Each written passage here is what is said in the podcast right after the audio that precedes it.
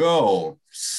Yeah, welcome to a new podcast episode. This time a bit in a different form, as you probably already noticed it. Uh, we will be doing it in English, and for good reason, because we have a special guest joining us today, Alia Shroff from the fan page Loyal New York Jet Fans. Um, I'm sure some of you follow him.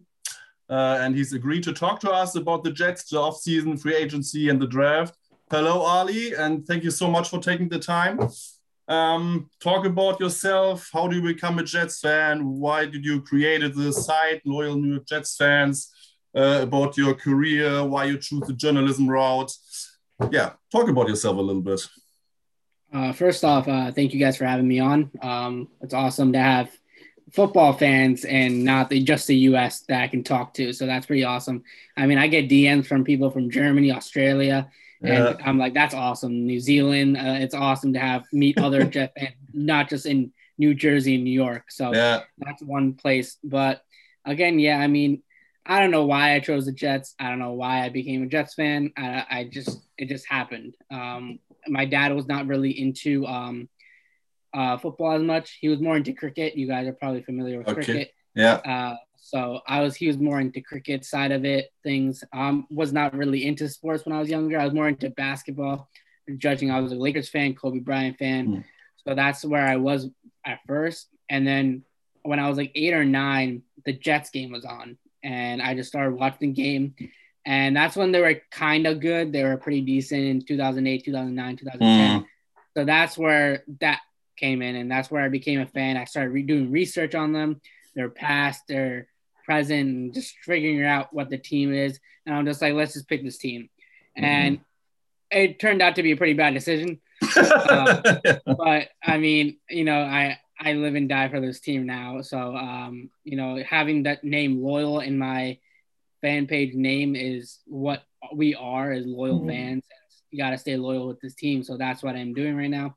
Uh, I started that page when I was 14, um, and I was still in high school. I was first year in high school, and I didn't know what to do. I I was, I was bored at it one day, and I was talking to my bud, uh, and I was just like, "Let's just create this page. Um, I'm just gonna do it and see what happens."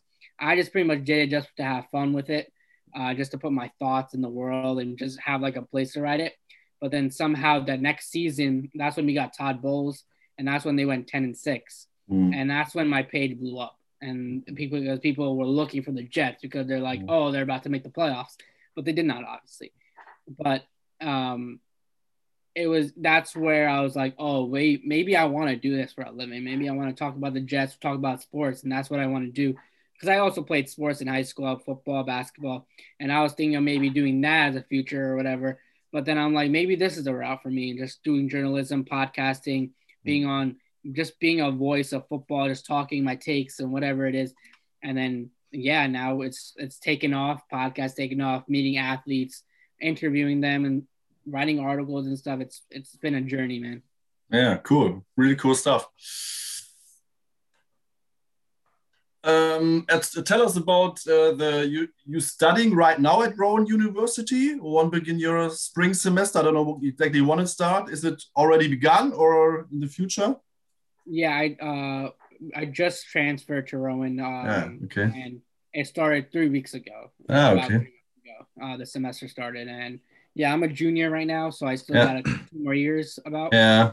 So um, yeah, it's it's been awesome. It's I got to meet a lot of new people, a lot, a lot of new faces, um, and there's a lot of people in the sports world that are in, connected to Rowan. Oh, okay. I've, I've, been able to be connected with them uh, try to figure out my role, but I'm very, very happy at Rowan University. Yeah.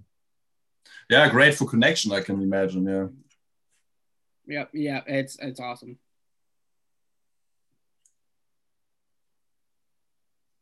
Um, why? Yeah, you talked about why the Jets. I mean, it's uh, at sometimes I think it's always uh, faith in, in somehow.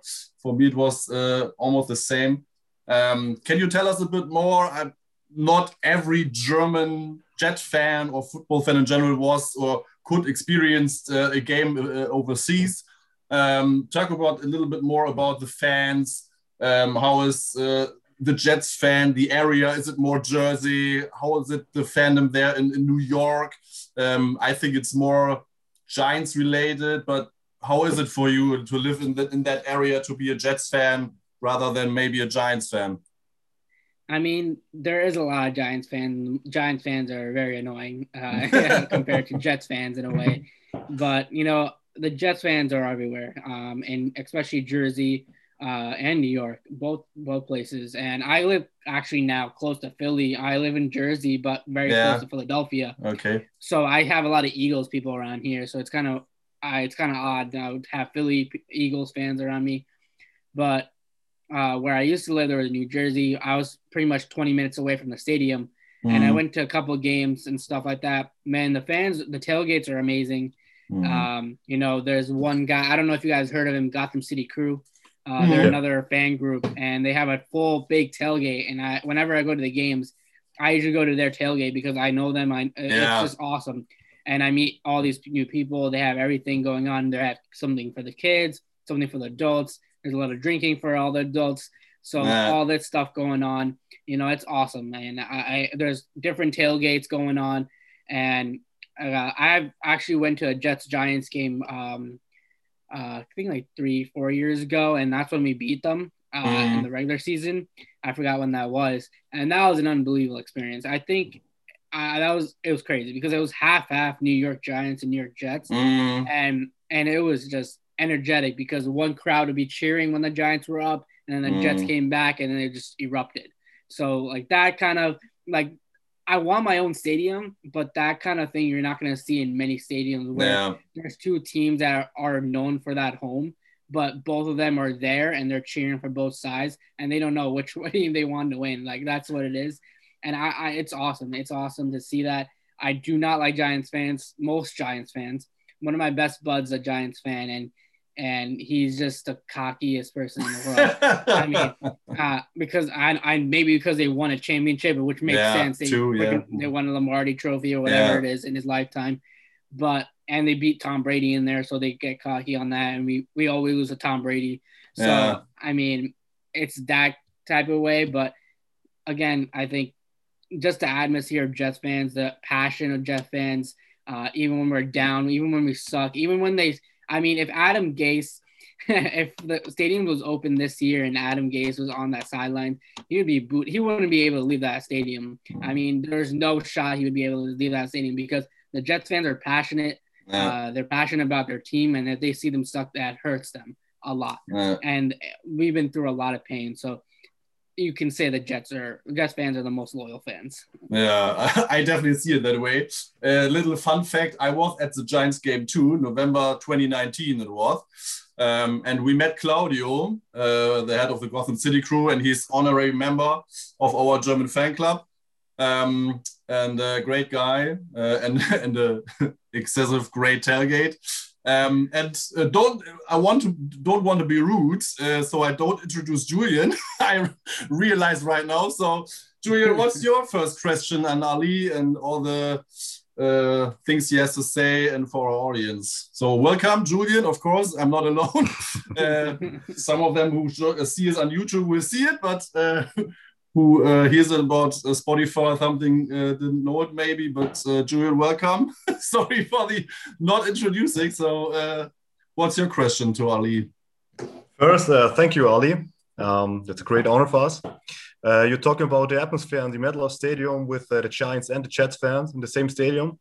Um, I'm a fan of Bayern Munich, and we have the same situation in the Allianz Arena with uh, two teams in one stadium. Uh, at the time now, the second team is a few uh, leagues under us. But a few years ago, you have to play in one stadium against another, and north and the south, and the stadium. Uh, this is this uh, amazing atmosphere. You have to you have to live this atmosphere. You have to be at there. This is really, really great. I have the honor uh, to was in the stadium, the Allianz Arena in Munich, um, when these two teams are playing against us, and there's a, a lot of i don't want to say the word hate but uh, you know what i mean. That's it's tough stuff. Um, so the next question was uh, what's the okay. Okay. Do you, do you have answered a lot of questions from my side? Um, Okay, you have explained why you're a Jets fan, but why not the Giants? The Giants have good times. The Giants a big team. What do you what do you feel about the Giants? I mean, I never really, I don't know. I just, I feel like I just watched that Jets game, and that's where I fell in love with them. That's where I was like, this is the team that I want to root for. Uh, I mean, for the Giants, I mean, I wish I, I, wish I chose better. I wish I chose better, and you know, I wish I chose a better team when I was very young, so I wouldn't be called a bandwagoner. But um, becoming a Jets fan, there's no definition of bandwagoner right now. There, there can't be a bandwagoner. Definitely not. unless unless the Jets go out and get Deshaun Watson. That's that's when you can call them a bandwagoner. But yeah. um, but yeah, I mean, for the Giants, I I never really liked them. I always thought that as a rivalry, a big rivalry for the Jets, obviously because of the New York, New York, New York teams coming going at it, even though they play in Jersey.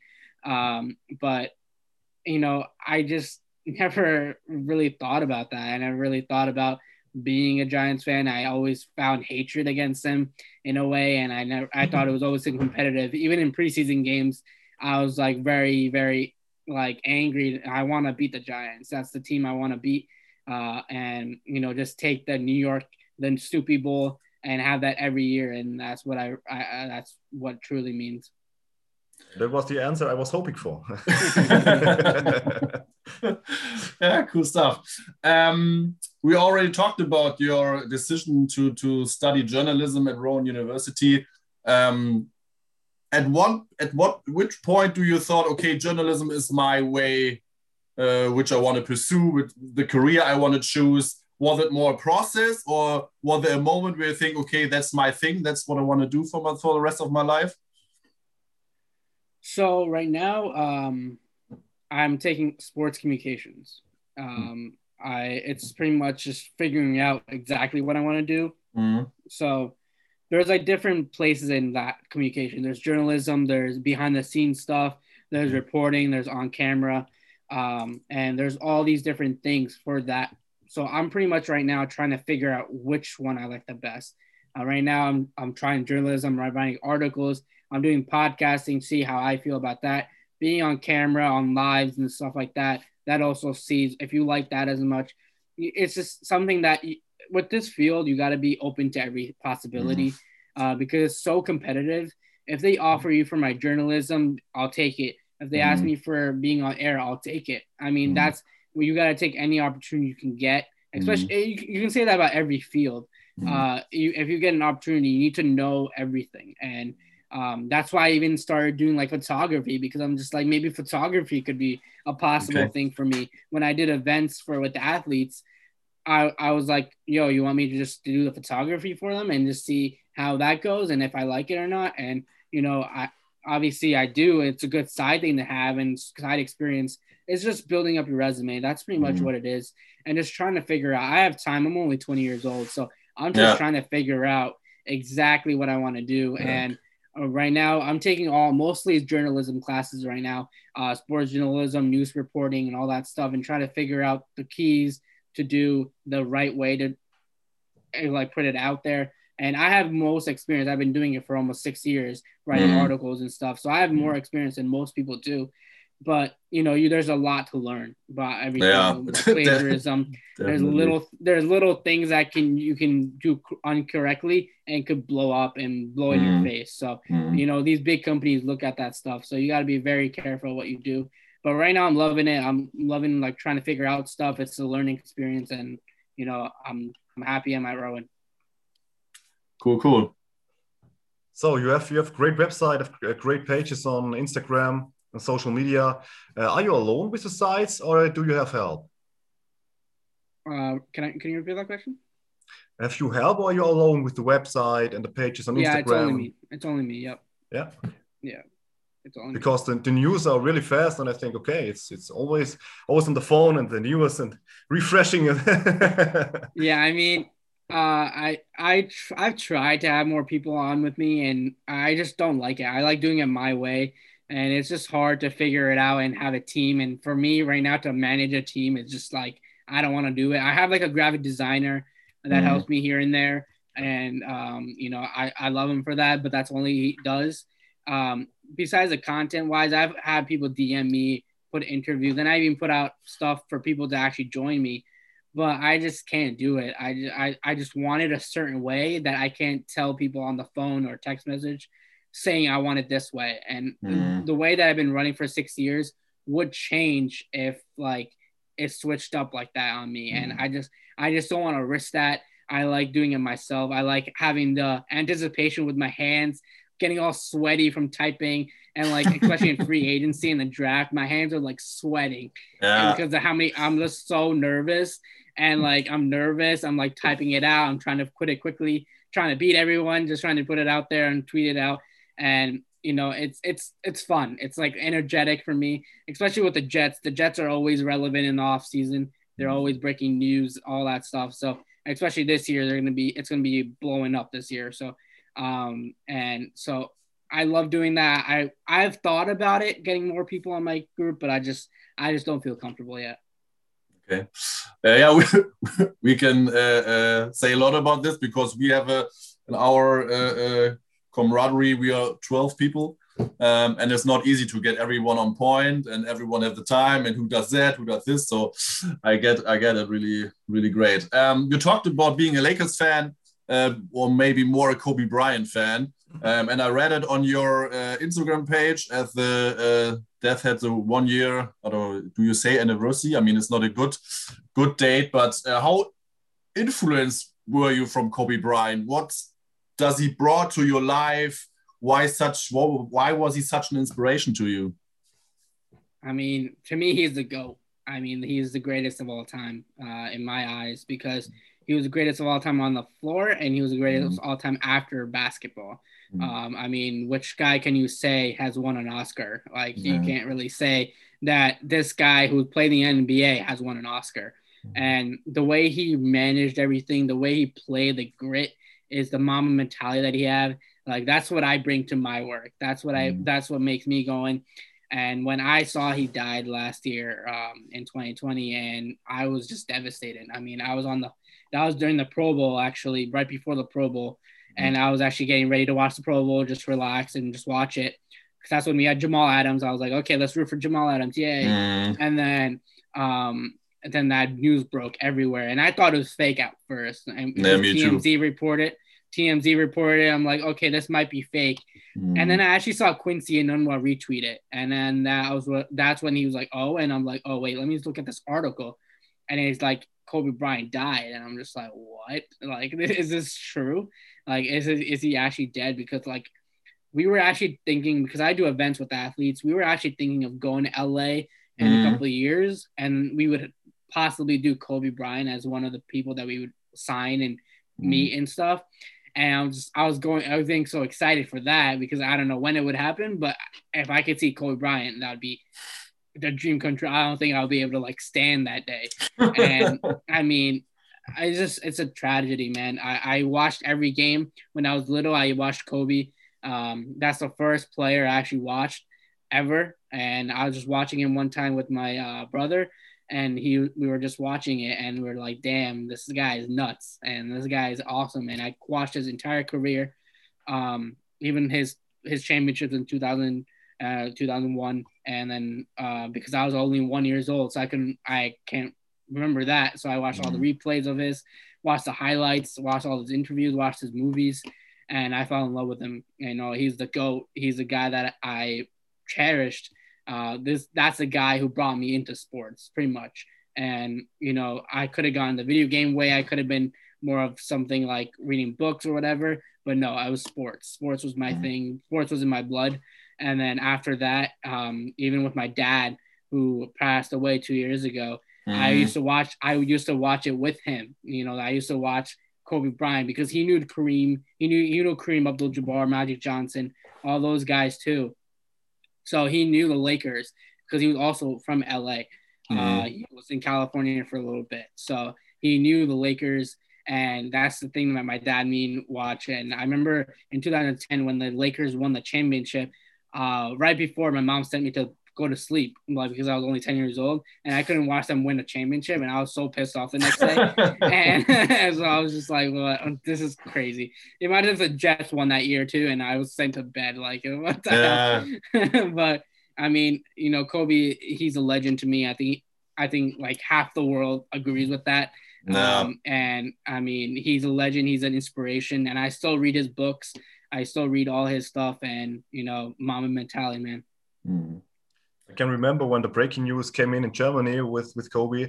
Uh, Germany, the US sports are not very big part of it, but that was a breaking news all over radio, TV, all the time. That was was a big, big, big, big story.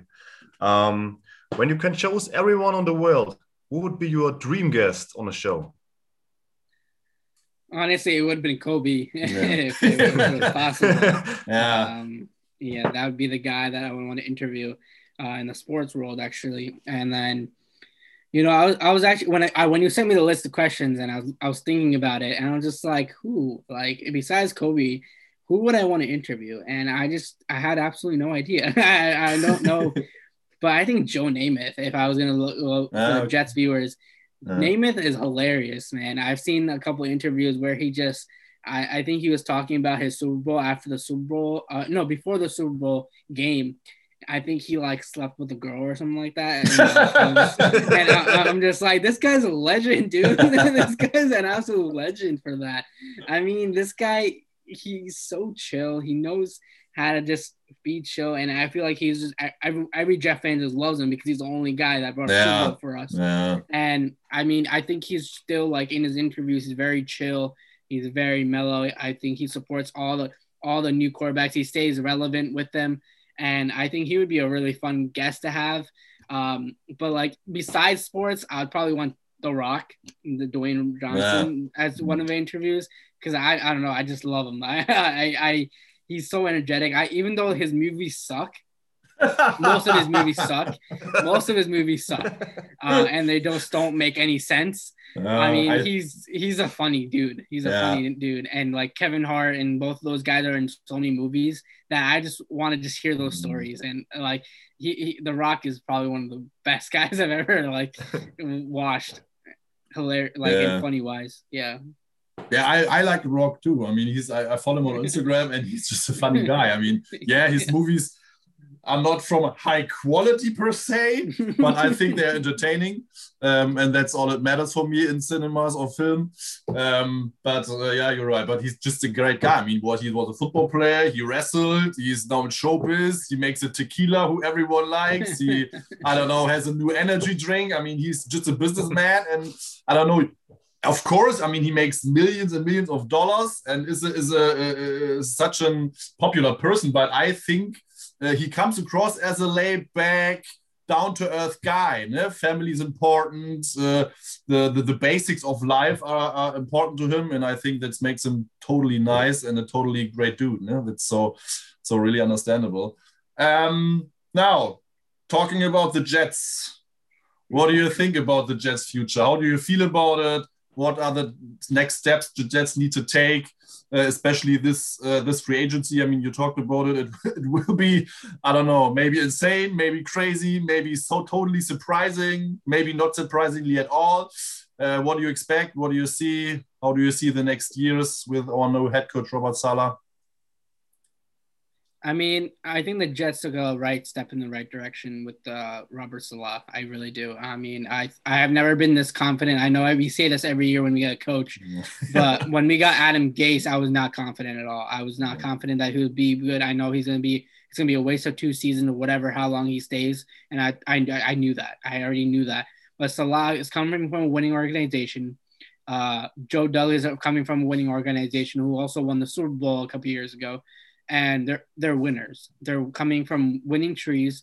They're bringing in a coaching staff that is relevant, uh, upbeat, and know what they're doing. And not having Adam Gase and Dowell Loggains, who's just been his puppet, uh, come being our offensive coordinator and try to groom a 22 year old quarterback. I mean, that's what he tried to do, and that's that's not that's not it. That's not how you win football games. That's not how this works. And Christopher Johnson should take a lot of blame. He should be I feel like he should be coming out and be like, I'm sorry, Jet fans, for hmm. making that hire because that was a retarded hire. I mean, I know because when I was at Trent Jets camp and I listened to Adam Gase's press conferences, it was not good. And I know why Christopher Johnson fell through that cracks because he says stuff that makes sense, but he never does it. Uh, he does stuff. He says, "Oh, this is what they're going to do. Le'Veon Bell is going to get the ball, and the next next next play, the next game, Le'Veon Bell gets five carries." And that's how it is. That's a, that's how it is with him, and that's disgraceful. I mean, that's awful. He ruined Sam Darnold. Um, I think we're definitely going to get back to him on that topic about Sam Darnold, but he ruined him. Yeah. And but I do truly believe with Saleh. I really do.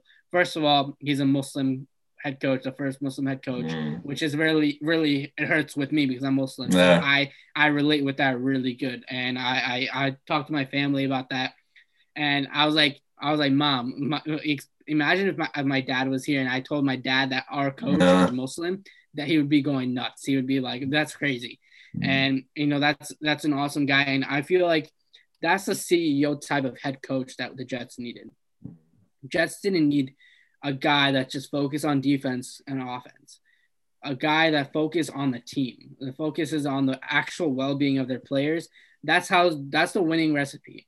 You're bringing Mike LaFleur in, who is coming from LaFleur tree, uh, Shanahan tree, and that's been successful. I mean, he turned uh, LaFleur and Green Bay has turned it around, and you know all these other guys have gotten the chance of turning their this these random teams around and becoming competitive. I do think the Jets could be on the right track with these hires. I mean, it looks correct, and I, I wouldn't blame the Jets after if this goes bad. I wouldn't blame them for do, making this hire because this is the right hire in my eyes. I really do think that. And um, I could not say that about Adam Gase. I even on Twitter, you can literally go look in that when we hired him. Yeah. I said, hell no. I said, when we interviewed him, I said, please, no, next. Mm-hmm. Please, no, next. That's what I said about him. Everyone knew this was the wrong hire besides the Johnsons. Mm-hmm. So I think the Jets did take a, a lot of steps back with that Adam Gase hire. They ruined Sam Darnold in the making of this. And now the Jets are, Joe Douglas is pretty much getting this all together. Joe Douglas, I feel like knew last year that Adam Gase will be gone. The mm-hmm. way he approached free agency, the way he approached the draft, the way he approached trading these star players mm-hmm. off this team was showing that he was ready to move on and he's ready he's creating a team for whoever the new head coach comes and comes mm-hmm. into a good organization where there's draft picks there's there's capital there's all this mm-hmm. stuff for him to work with to bring his own team. I mean, trading Jamal Adams for two first, um, Avery Williamson, um, Steve McLendon, who mm-hmm. won a Super Bowl now. I mean, all these this stuff goes a long way, and mm-hmm. with Joe Douglas doing that, agents love that. Agents love when they help their player uh, get to a good team and be competitive because that helps with them with their getting uh, more money, getting um, sponsors, stuff like that. That helps the mm. agent and the mm. player. And a lot of agents love that and a GM that can do that and see it.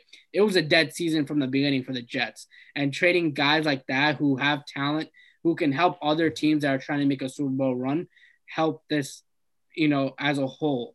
So I I really like this duo of Robert Saleh and uh, Joe Douglas because they know what the hell they're doing. Woody Johnson and Christopher Johnson need to just stay out of it. They just mm. it has it hasn't worked in 20 years. It's not going to work now. So please stay away from them and let them do their business because they know how to work football. They know how to. Joe Douglas has learned how to do it, and we've seen it. We've seen in the one and a half years he's been here that he knows how to handle free agency. He knows how to not overplay players. He doesn't know how he knows how to make good trades. And he knows how to bring great players in. And that's what the momentum is seeing. I think Saleh's a great coach. I think his coaching staff that he's bringing in in every sorts of way is absolutely insane. I love it. And, um, you know, for the first time, I actually feel confident for the Jets. Obviously, it's only February. We all feel confident. Mm. And February and March, April, we all always feel comfortable. But after the draft class that he had last year, uh, who were mostly all starting on this team at some point in the year, uh, you know, it shows some confidence, especially with the draft picks they have right now. And you know about how many free agents are available for this team. So mm. uh, right now, I really do think the Jets are taking the right steps in improving to a competitive team. Yeah, I think when the news came in that Robert Saleh is the new head coach, um, nearly everybody was was in in, in, a, in, a, positive mind. You can't blame you. You said it before. Um, when we losing next few years, you can't blame the Johnson for hiring this head coach. That's that's in Germany we all uh, that's the same. So um, everybody knows the Deshaun Watson rumors. What do you think of Russell Wilson rumors that he wants out of uh, the Seahawks? What what are your thoughts?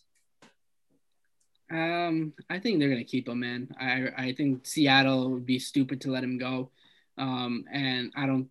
I mean, it would be hilarious because Jamal Adams just went there to be a winning football team. But now look who the other quarterback is in Seattle, Geno Smith. I mean, he's a backup quarterback.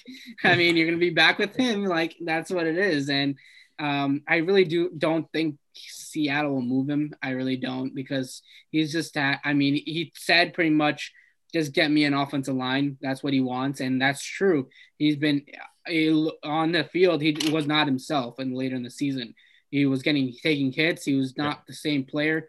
That I, I love Russell Wilson. I love watching Russell Wilson, and um, and you know, I, I love the talent he has. I love the arm strength he has. And when he went to the Super Bowl run, I was devastated when he lost to the Patriots on that one play, and I I I really wanted him to get that ring, but uh, yet again, I think Russell Wilson rumors, I think, are just something that's just going to go up. I think he's definitely mad. I think he's definitely like frustrated um, that they could have been a team that could go far in playoffs, but they did not. Um, and I, you know, the guys that are around him, DK Metcalf, who was a top five wide receiver, and then you got Lockett and all these guys around him that can win games for them, and you got Pete Carroll as your head coach. I mean, I don't think he wants to leave. I, I, he just pretty much saying, organization, open your eyes, man. Try, can you protect me first, like for a second, so we can win ball games? And that's what they should do. They should listen to their franchise quarterback and not trade him.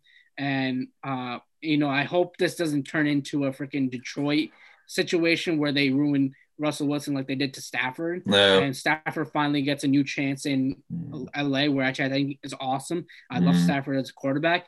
So I really hope this doesn't turn into a situation. Obviously, Russell Wilson won a Super Bowl, whatever, and stuff like that. But still, I don't want to end this situation where he's so banged up and they're not allowing him to be successful and mm. it turned into a bad organization. So, you know, I I hope I don't think Russell Wilson should move. I just I think it should stay there. I don't think there's too many quarterbacks going moving this year, and there's too many. Just don't add to it because then there'll be like four top five quarterbacks moving around in this free agency draft time. So like I, I just don't think he's gonna move.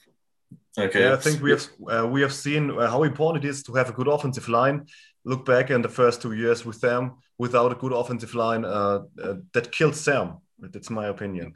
Yep. Um, but maybe Joe gets uh, on the phone to, uh, for the Seahawks. We have two first and the third round pick. Maybe we can uh, trade something with Russell for that. That would a great deal.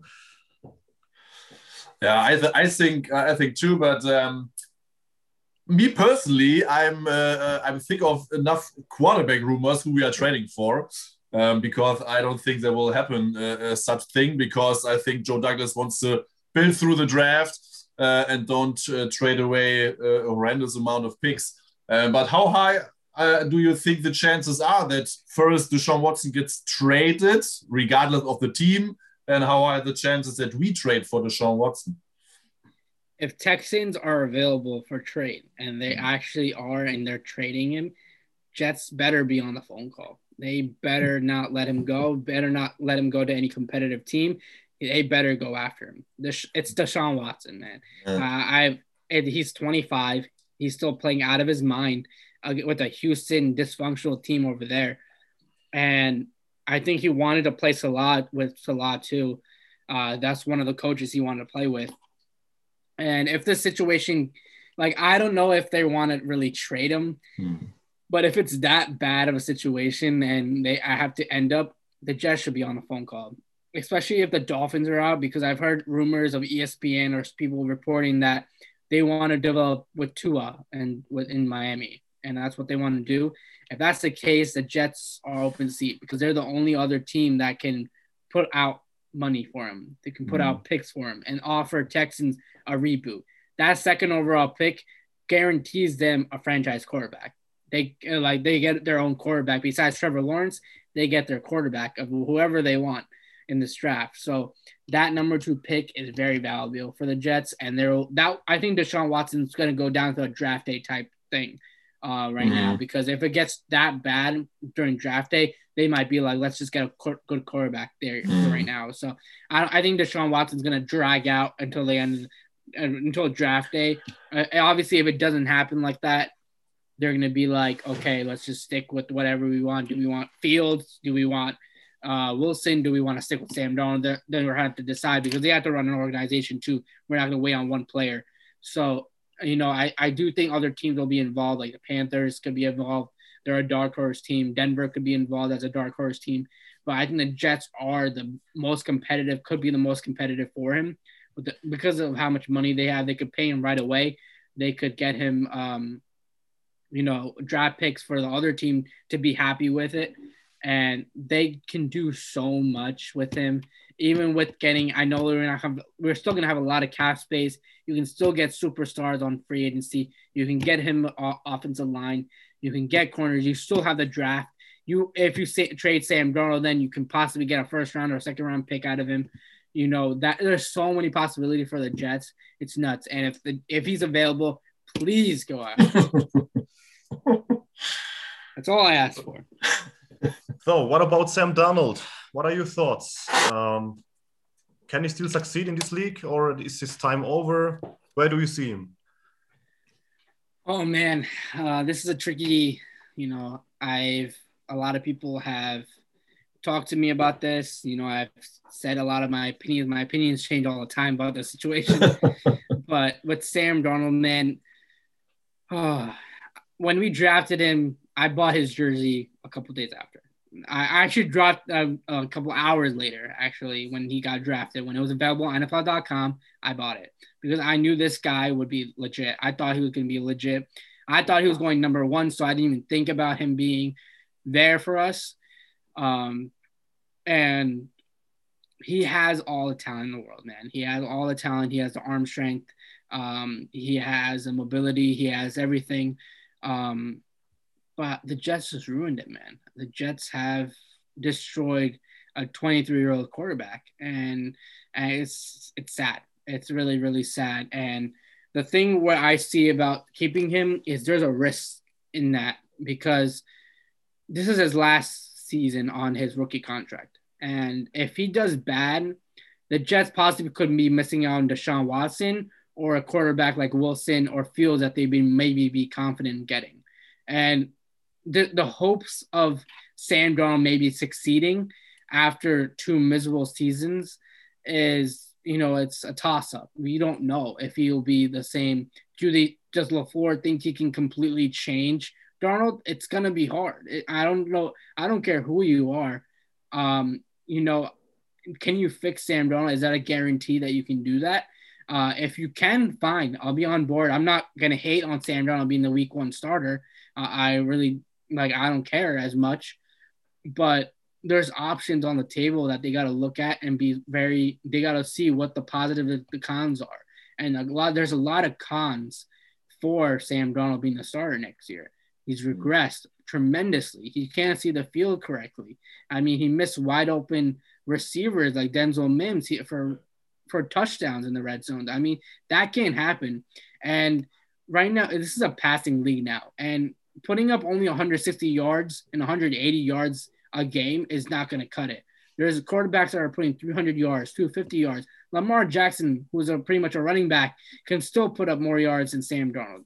That's saying a lot. That's really is because Sam Darnold needs to flex the field. You can say Adam Gase ruined him. Yes, he obviously did. But when Flacco was in the game, he was slinging it. He was still slinging it. He was throwing it down the field. Wide receiver was catching the ball. Like Darnold just is doing too much. He's doing he's thinking too much. He's not just playing ball anymore. He thinks it's all the weight on his shoulders, and that's a terrible thing for a quarterback to do. Um, that's the same thing that's happening with Carson Wentz. Carson Wentz had the thing with Jalen Hurts coming in, and so he had the pressure on his back that oh Jalen Hurts might take my job, which he end up did because he was thinking too much for the game. And that's what exactly what happened. I still think Carson Wentz has talent. I think he'll be successful wherever he goes. So with Sam Darnold, man, I like him. I wouldn't be mad if he stays. I would not at all. But you got to guarantee me that he will be a different quarterback next year. If he's not a different quarterback, this is a waste of time and a waste of a season because you have a possible chance of getting Deshaun Watson, and then you have a possible mm-hmm. chance of taking your quarterback. When a new head coach comes, my mindset is new head coach, new quarterback. That's how mm-hmm. it is. And that's what my feeling is. People think I am hating on Sam Darnold. No, I'm not. And people, I've gotten to heated debates of me wanting. There's a guy that said I wanted the new toy that comes in, and I'm mm-hmm. like the new shiny toy. I'm like, no, I'm like, it's time to move on if this that's the call because if a new a new regime comes in, they're gonna want their quarterback. Joe Douglas not did not draft him. Saleh did not draft him. Uh, I do think Sam Darnold could be better in Shanahan in San Francisco, and I think that would be a perfect spot for him, mm-hmm. or Indy or someone like that. But I don't think New York is right for him. I think he needs to go a more mellow place than New York media because he's been getting dragged through the mud. Uh, that's what it is. He's just a nice guy. He's not on social media as much. He stays away from all that stuff. So I do think he needs a new chance. I think he could still be good as a quarterback. He's only 23 years old and he still has a lot left in the bag. Just a team or player, a coach needs to figure out if they can actually fix him. Yeah, I think he needs a fresh start, uh, just uh, for his mind, uh, a new environment. I mean, I, I don't think he can turn around the thing mentally if he stays in, in, in New York. Um, and I think it would be good for him if he has a fresh start and a new team. Um, in Germany, it's the same. There are uh, a few uh, Sam Darnold believers, if I can uh, name them like that. Um, and that's get really, really heated if we talk, uh, taking up the discussion about Sam, because I'm also on the side to see we get to we have to get rid of him, not in the negative way, but we have to trade him um, and get a new quarterback, whatever whoever that is, if it's through the draft with Wilson or Fields, or is it a trade uh, with Watson, um, which I don't think will happen, but uh, uh, um, we will never know. Um, but it's it's a really heated discussion even here in Germany, so it's really really interesting, and uh, I can I see. I think everyone can have his opinion, but it's interesting to see how a lot of fans still defend him and say him, well, he has such talent. He is still, as you said already, he is still very young.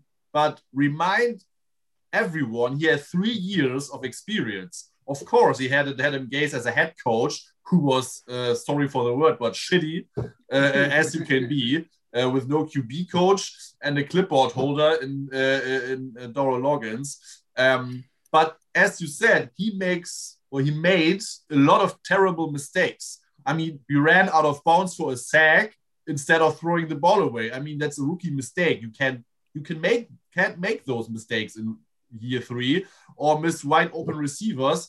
Um, so I think he needs a complete uh, restart, and uh, you just uh, can do it uh, on another team. So I'm really, really exciting uh, uh, what the team decides. Um, what were your ideal free agency off season for the Jets for players uh, uh, position wise?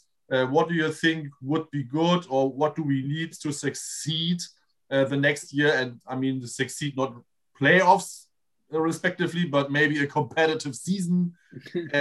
Eight and eight, nine and eight, if we get 17 games, um, maybe eight and nine, but being competitive, what do we need uh, position wise or player wise? Um, position wise, I would probably say another wide out. Um, and then offensive line, you got to focus on. Oh, it doesn't matter which who's at quarterback. You need to protect the quarterback, whoever is behind there. Uh, you need an edge rusher. There's a lot of edge rushers in free agency this year uh, just go out and get one. That you just, just go all out. And um, you need a corner. You need to you need to update it with. You got first priority is to re-sign Marcus Maye. That's the priority. Should be priority one. Do not let him go. Um, I put out a stat the other day, and since 2013, after an NFL draft, the New York Jets uh, from 2013 to now, uh, they only re-signed three people. They have only, signed re- after the rookie contract, which I think was Quincy, Brian Winters, and someone else, Jordan Jenkins, and they're all mm-hmm. gone. Uh, they're all pretty much all gone. Quincy's out.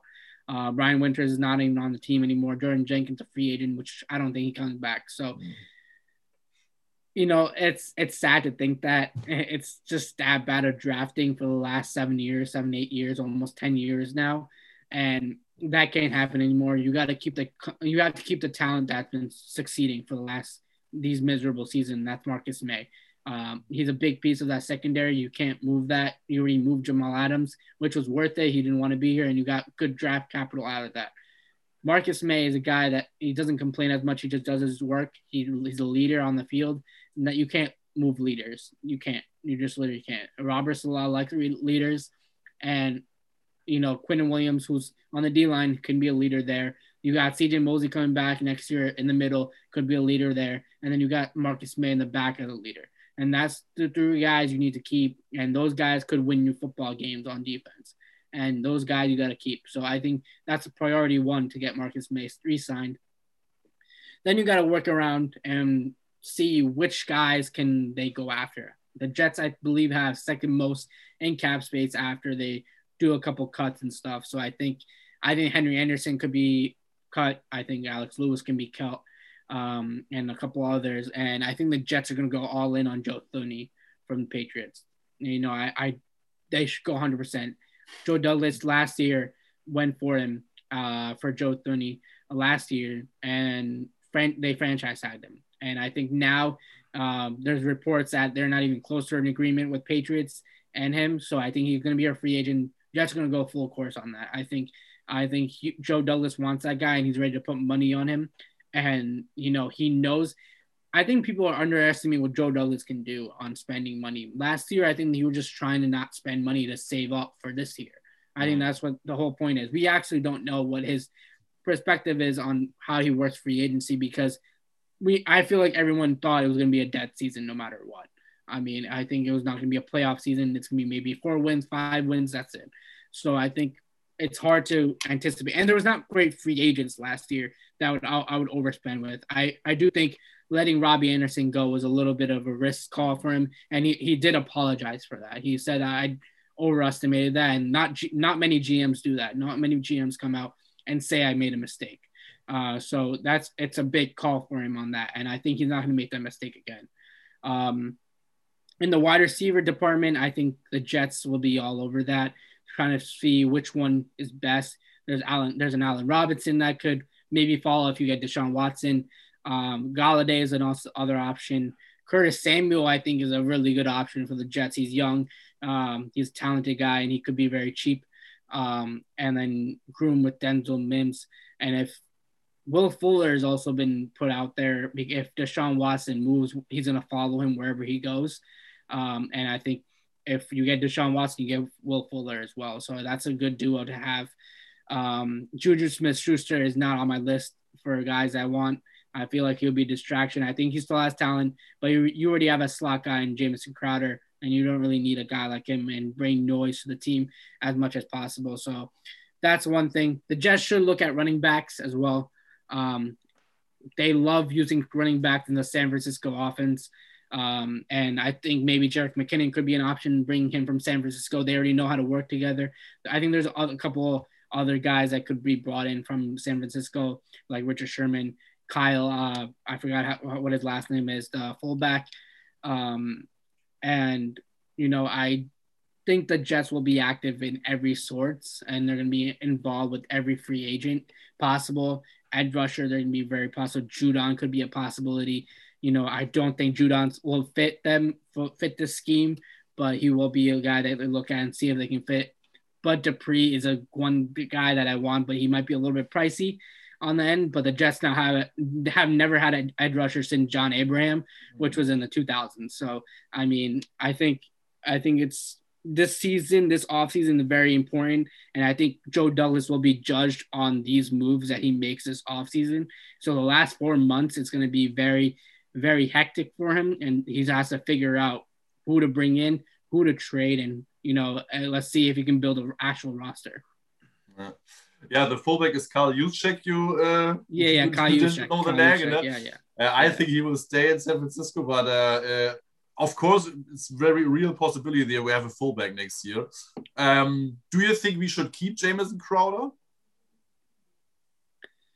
I mean, if you can get trade value for him, I mean, yeah, sure, trade him. But you know, he's a guy that has been consistent. He's shown that he's not just an injury-prone receiver. I mean, he had injuries before in his earlier career, and um, you know, he's proven that he's probably one of the most reliable targets we have right now. Um, you know, he's always consistent. He always stays in the game. He he's like a dump off wherever, even if it's a rookie receiver quarterback that comes in, you'll have a reliable target in Crowder, uh, who's always there for the checkdowns, who always makes the reliable catches. Uh, and he kind of reminds me of like, you know, a Julian Edelman type player, you know, who gets the first down, moves the chains, does stuff like that, like little things. So I think if you get trade value, obviously go get it done. Then the possibility of Juju Smith Schuster coming in is pretty possible. And if they want Sam Darnold, maybe that's a connection where they go Sam Darnold, USC, Juju Smith Schuster, something like that. But, you know, it just depends on who the quarterback is and, you know, who they want, who they think will best fit that quarterback's potential, what they do. So, um, you know, I hope Jamison Crowder stays because I, I really do like him. But if they get some good trade value out of him, you know, ship him away.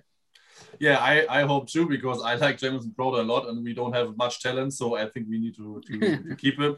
Uh, Julian, what do you think? Uh, as a question for you about the free agency, what is your ideal free agency scenario?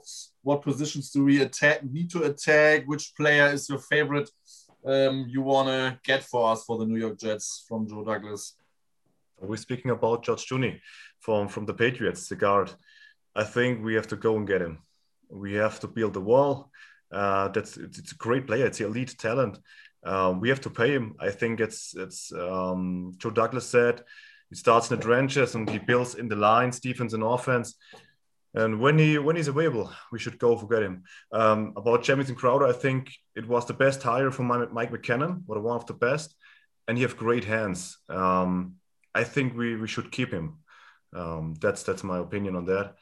Um, I think Allen Robinson was is a good wide receiver. We can should go, but in the new system with with Robert Saleh, I don't know uh, if it's the need in the team for Allen Robinson. We have to see. We need running backs, of course. I think Michael Perine is a type of guy. Bilal Powell, the second or third running back, but not the first. I think we have to go running back, um, guard. We don't need a left tackle. We have a great left tackle, Michael yeah. That's that's it's awesome. It's an awesome guy. I love this guy. Um, I think we don't need a right tackle. I think it's, it's solid. Um, it's not elite talent on the right side, but it's okay. Um, Titan, I think Chris Herndon. I don't know what we've getting him. When you watch the last games, four, five games in his first season, in the last season, he was great. But the other 10 games, you can't watch. He has big time drops. You don't see him on the field. I think then we have to move on or or get a new tight end involved but uh, Ryan Griffin or uh, Chris Helm, I think the time is, uh, is, is over. Uh, can I say it? I have a man crush on Hunter Long, the tight end from Boston College. if we get him in the third round, I would be really excited uh, and ecstatic, but uh, we'll see. Um, Ali, what's your breakout player next year? I mean, we have a lot of players will be coming in, but who do you think will be shining next year in the new system under Mike LaFleur?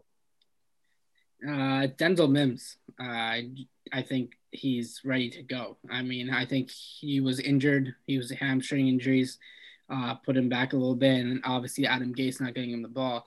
Um, but I, I, I truly think Mims could be a solid talent for the Jets. I that's why I want a wide receiver one to come in in free agency so Denzel Mims could get some targets um, and take the pressure off of him a little bit. And I think Denzel Mims is a really talented wide receiver. You know, when during the draft day, I uh, Joe was messing with me. I um, keep trading down, keep trading down, yeah. keep trading yeah. down, keep trading I, down, and I'm like, just grab him, just grab him. Like, what, you, what the hell are you doing?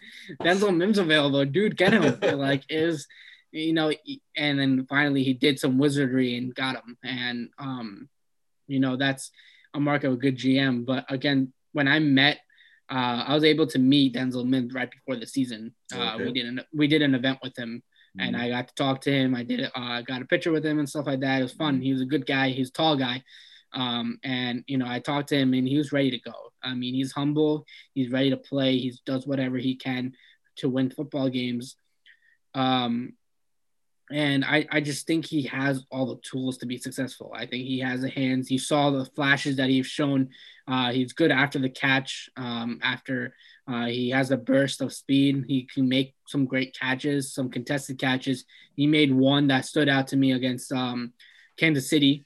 Um, that one catch that he had diving behind the defender, um, and it was you know, he has the talent, and the Jets have a lot of talent. And a guy that you also mentioned was Chris Herndon, and I think Chris Herndon deserves another shot. I really do because I think, you know, he does at the end of the season figure out that oh he wants to play football again, uh, but and be relevant. but I think the usage of his was just not used correctly, and I think getting a tight end like that, I still I think he has talent.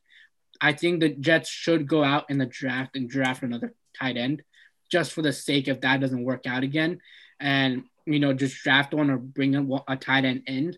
But I do think Chris Herndon should get another shot. Um, he's a reliable target. He's shown when Sam Darnold in his rookie year, he was a very valuable target for him, and the red zone especially. He made some insane catches, um, and I think he still has talent. I think it was just in his head that I'm gonna drop this ball, I'm gonna drop this ball, and he drops the ball. So I think he's just he's just nervous. I think every everyone on that team was nervous last season, um, because mm. especially because you're you're you're nervous that you need to win. You need to win to not be the 0 16 football team, and that's what I think got into everyone's head. Am I gonna get cut next season? Am I what am I gonna this is going to go on my resume saying that I dropped this many passes, this many passes, this many passes. Um, and, you know, the opportunities are all unreal. So I think looking at that perspective in a way, I think Chris Herndon could get another shot. I think Denzel Mims could be a breakout player for the Jets. Defensive line, obviously, Quinnen Williams, I think he's going to explode with Robert Saleh as his coach. Um, but yeah, I think overall this team is in the heading in the right direction. Hopefully, uh, I pray for that, and I I truly believe it's different this year. I think the Jets will try to go after Deshaun Watson. I really do.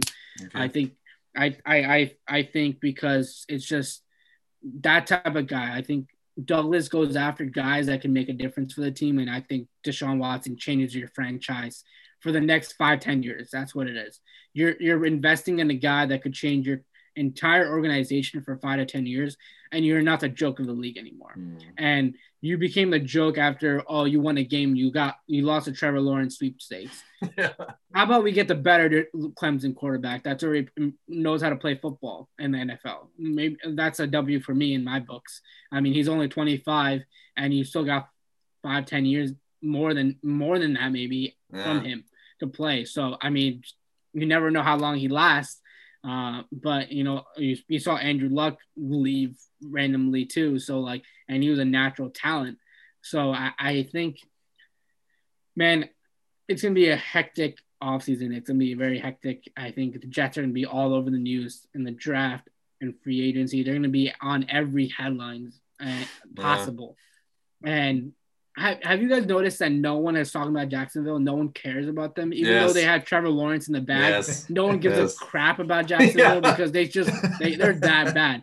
I mean, yeah. at least New York is relevant all the time, even if they're bad or good. Jets are always relevant. No one even gives a crap of what Jacksonville is doing right now. Yeah. No one really cares. No, they have not proved anything in the last twenty years either. So, I mean, you know, it's it's a positive to think about. Jets could make the old, and everyone will forget about the Trevor Lawrence stuff if they land Deshaun Watson, and no one will ever care about mm. oh they lost to him because if you get Deshaun Watson, you're you're your ultimate you're you talk about the playoffs now. That's what mm. it is. You talk about the playoff.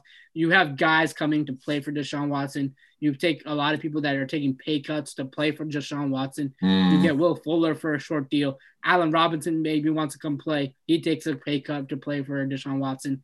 Then you get guys on defense like Richard Sherman to come in, uh, be a veteran presence. Then you get more guys that are just want to play for mm. the New York football team, and that hasn't been for ever in my lifetime that people actually want to play for the New York Jets.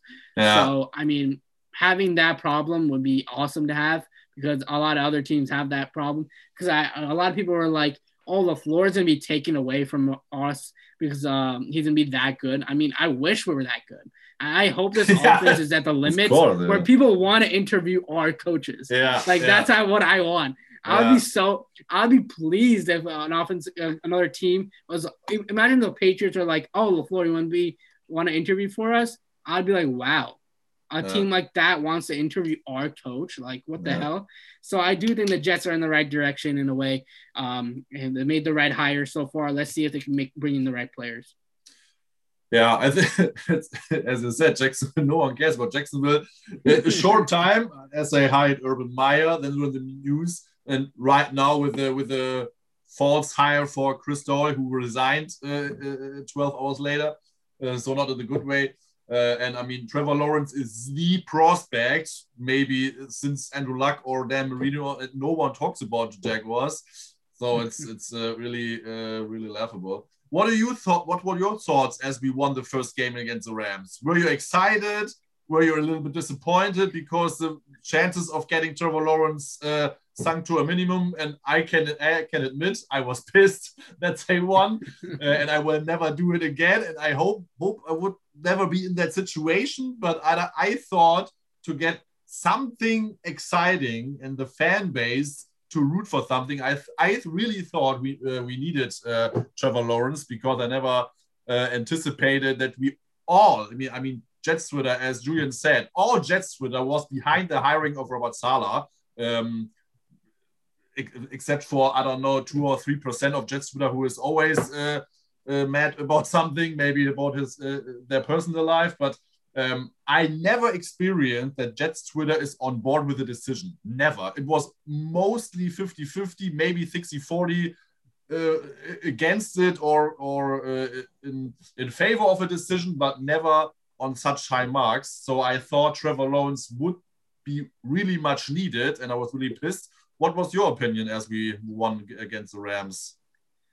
So when we when we were about to beat the Raiders in that game, and that one touchdown when that happened, yeah. I let out a scream that woke up my niece and nephew, and I just I didn't know how to feel. I'm like, am I a terrible person? Like, yeah. Eh, like I'm rooting against my team to lose. That's what I'm mm-hmm. pretty much rooting for and it was just terrible to do that. I mean, I don't want my team to lose. That's I, but in one eye, I was like, I want this team to go 0 16. I want this team to get rebooted and like wake the hell up. That's what I wanted this team to do.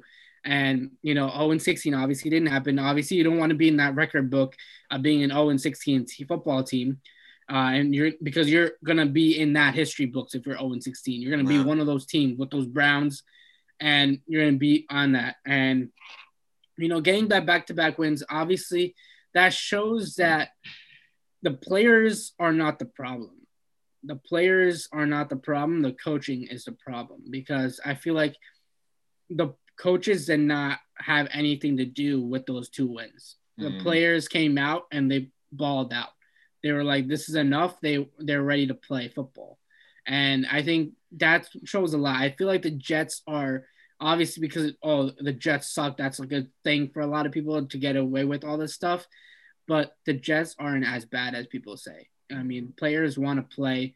Um, the coaching just sucked. I think um, the Jets had young talent that were ready to go. I feel like Denzel Mims was ready to have 100 yard games, but they were just not giving him the ball. I mean, the second half, they were not even targeting him or looking at any way where he can get an isolation or just get him to get him the ball. Just get him the your star wide receiver a ball. I mean, he can make plays, so give it to him, and they were just not doing that. So they, I mean, the players wanted to win. Obviously, that's what they're paid to do. That's what they want to do, and they don't want to lose. They don't want to be on the bad. They don't want to have people bashing on their social medias. They don't want that to happen to them. And to see them win, I was happy for them because I'm I know a couple of players um, and you know, I talked to Lamar Jackson, the cornerback from the undrafted cornerback, Lamar mm-hmm. Jackson, and he was like, the vibes are awesome after that win. You know, they're partying in the locker room. You know, they were celebrating because it's victory for the players. It's not victory for the coach. It's victory for the players who've been working their ass off since the beginning of the year. They've been working for this season to win football games, and they're just not doing that. So I think it has to do a lot with the coaching, and the coaching staff is gone, obviously, and they're bringing in guys that can handle this this roster because this roster still has talent, and you're not going to see as many cuts as people expect um, because there's guys that the defensive line is stacked for the Jets. The defensive line that's probably their best position right now.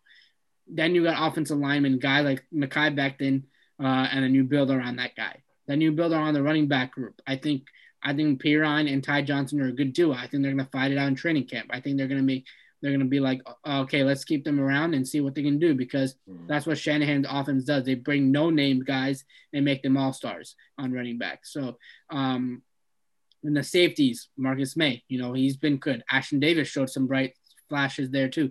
Struggled a little bit, but he showed flashes. Then you see Bryce Hall coming in. The hype was real. He did play pretty well against some great wide receivers. Jarvis Landry to say one of them. I mean, he was he was these guys are ready to play. They want to play.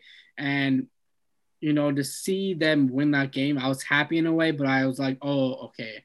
Uh, we just lost on Trevor Lawrence. Mm. But uh, but then the just uh, Deshaun Watson uh, stuff rumors start coming in. Maybe oh maybe the Jets are not terrible. Maybe mm. because I don't think a quarterback. I'm I, any quarterback could be good under the right coaching staff. That's what I'm saying.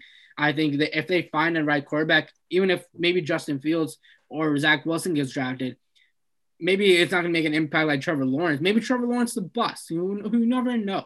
You ne- uh, you absolutely never know. Maybe he gets injured. Maybe he gets hurt. You never know. He's a golden boy. You know, sometimes you just people don't understand it's football. He can get hurt and he can be done for three years, four years, or never be the same ever again.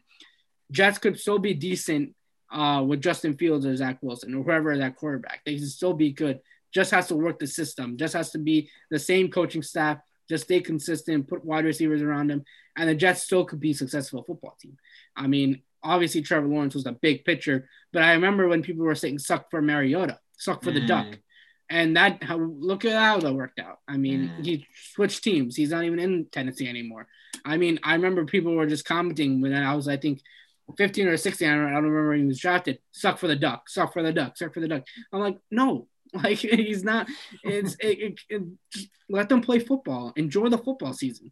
I mean, that's what you're supposed to do. I enjoyed us being the Browns finally. I mean, Baker Mayfield. I I was happy that Sam Darnold was able to beat them, uh, and just the New York Jets. But like again, I I was half and half as like you were. I was cheering and I was like, oh no, but I'm like, look, it's probably for the best. I'm just gonna enjoy the W and not gonna be the 0 16 football team. We'll wow. see how it goes. I trust my I trust my uh, GM. They hired a great coach. I mean, I'm good right now. Yeah, okay. I, I, never want to be in, the, in that uh, situation that we have last season, where you hope to win and hope to lose at the same time. That was uh, was tough for me. Um, really tough. Yeah. Yeah, it was. Um, I have one question which is not on the list, so uh, I wait. Uh, do, do you have another question for Ali? Um, no, we have answered uh, all the questions, but I have to say something about uh, Lawrence, the first overall pick. You said it before. No, nobody can guarantee that that he's a great player. Nobody. And Deshaun Watson is in this league and have uh, improved he have shown what he can do in this league. Lawrence not. He's on the college, and everybody talks about him like he's the next goat. Who knows? Nobody knows.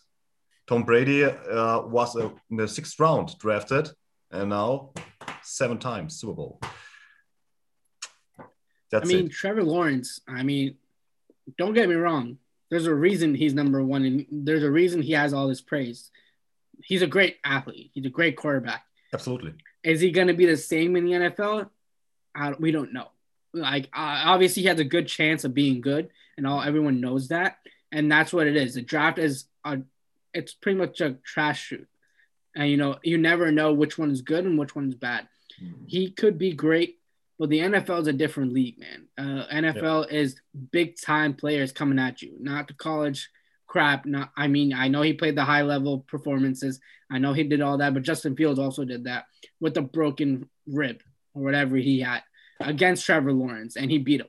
So I think it just comes down to what's around him, what coaching is around him, what players are on. I mean, if Jacksonville is that bad of a team, he probably won't succeed as much. It might be another Deshaun Watson situation in the next three years. We have absolutely no idea. You know, he might not even be a Jacksonville Jaguar in the next like two, three years. We have absolutely no idea. Mm-hmm. So it's just a process, it's a draft. It could go wrong in many ways. Um, and you know, they got to keep that in mind. I know he could be a great quarterback. I know I, I definitely wanted Trevor Lawrence. I would take Trevor Lawrence at the number one pick too, because he's a guy that you can't skip on. You can just can't skip on. But now the Jets have options. The Jets with Trevor Lawrence out of the picture, there's no one clear route for the Jets. They can go after Deshaun Watson. They could go after um, Justin Field or Zach Wilson. They get a choice of whoever quarterback they want. So again, I with Trevor Lawrence, man, to say the least, I I, I hope he isn't the greatest quarterback ever, and I don't think he I don't think he will be. He I don't think he, this topic should even be talked about how, how he can be the goat. Goats can come out in any rounds. Yeah. So uh, they're not always a first overall pick. I mean, he's obviously ranked like Andrew Luck high, all that stuff. But Andrew Luck also is not in the league. He quit. He's done. He's done with football. That could happen to him too. Maybe injuries hit him hard too. You don't know what a player is going through, and it could end at any moment. So, I mean, for Jacksonville Jaguars fan, I would be happy. I'd be stoked that you're getting a guy like him to change, try to change your franchise. But you also got to look in the other way where this could go the other route and this couldn't last long. So um, you never know about the draft. So we'll see how it plans out. But I think the Jets are comfortable in their what their spots are. I think Jet fans should still be happy. Trevor Lawrence, I think a lot of people are just whatever now and they're over it. I wasn't really mad about Trevor Lawrence being gone, honestly. I was be, I was like, oh, okay, we lost him, whatever. Mm. And now let's move on and see what the Jets can do now because it's not a lost cause anymore. Uh, I think you make a great point uh, that, that Trevor Lawrence never had an obstacle to overcome. It was always up uh, and never down or a longer injury or a, a bad supporting cast around him. Always it was going for him. So it's really great to see or exciting to see how we can deal with adversity uh, and with the obstacles in, in Jacksonville uh, because that will be not just such a great supporting cast he has he had in Clemson. If you uh, compare the the level of of, uh, uh, of, of competition and players around him, so it's uh, really interesting to see how we how we uh, how we performed there and how much he can help the team. That will be interesting to see. So yeah, I I I re- I was really disappointed that we won, but in retrospective, I really think um, you just have to to make the best out of the situation and all every team, every player wants to win regardless of the circumstances. So uh, I think it was great, especially that we won against two playoff teams. Um, uh, back to back uh, and to, to beat the Browns is always great because I don't like Baker Mayfield that much. uh, so it's uh, uh, great to see um, that we won the game. Um, one question comes to mind uh, because we are basically switching to a 4 3 defense. How do you assess our uh, linebacking corps for that type of defense? Is CJ Mosley playing this year? Or? Yeah, I, I, don't. I don't really know. That is my Nobody question knows. number two because I don't really think that he comes back instantly great. That's my opinion. I don't know what you think, but uh, I have a really, really great, uh, big question mark uh, behind our linebacker corps. I mean, I do think um, CJ Mosley could revive his career again with Saleh. I that's the thing about Trevor Lawrence and all this stuff. If you have a good GM, if you have a good head coach, coaching staff, you shouldn't worry about this stuff. You really mm. shouldn't. Uh, if you believe that the coaching staff could change the culture, could mm. change a, any any athlete, any player into being good, you should not worry who your quarterback is. And obviously, you wanted Trevor Lawrence. We wanted him bad. Everyone wanted him. It was a dead season. Everyone's thinking was like, let's get the first overall pick. Now there's options on the table. Now you get Sean, you get Sam, you get options. Now you get CJ Mosley back in that defense this year. No COVID, probably, hopefully, no COVID in September. Mm. Praying. Um, you know, that's when you know you see that defense take elevation because I don't think people are realizing that CJ Mosley's still on contract. Uh, he's still with the Jets. He just opted out, like a lot of other athletes opted out this year, and the NBA, NHL, NFL. Everyone, a lot of people opted out. So we really haven't seen him in two years, pretty much, and we don't know if he's the same player that he was in Baltimore. We don't know if he is that talented captain type player any, anymore. We just haven't seen him enough to say oh, this guy will be immediate impact. He hasn't shown anything to be immediate impact. We only saw him succeed on week one against the Bills with the pick six and a fumble recovery or whatever it was. That's all we saw of him, and we thought it was sky high from there. And then they rushed him, and then you know it turned out to be bad. So I hope CJ Mosley comes back. I do think he's still a good player. I think Saleh would want him to play back. I think that kind of motivates CJ Mosley come back. You got a defensive player in there. You got a good coaching staff now. You know, come back. You know, come back and play football again with your team, um, and you know, get back in the groove of things. I hope he's recovered from his injury fully because I think mm. the the Jets mishandled his injury really badly. I think they mm. rushed him into playing a game when he was obviously not ready. Uh, I think they did the same thing with Sam Darnold this past year when they rushed him to the primetime football game, and I don't think he was 100% since then. So I think the Jets have just been terrible for the last two, three years and figuring out which players correctly going in and what it out. And I think they did the same thing with CJ Mosley. And he took the year off, obviously, to stay with family, but hopefully he took a recovery stance of that as well. So we won't know until we see some interviews from him, see who he's training with. Um, I think he's training with a couple players from our yeah. team right now.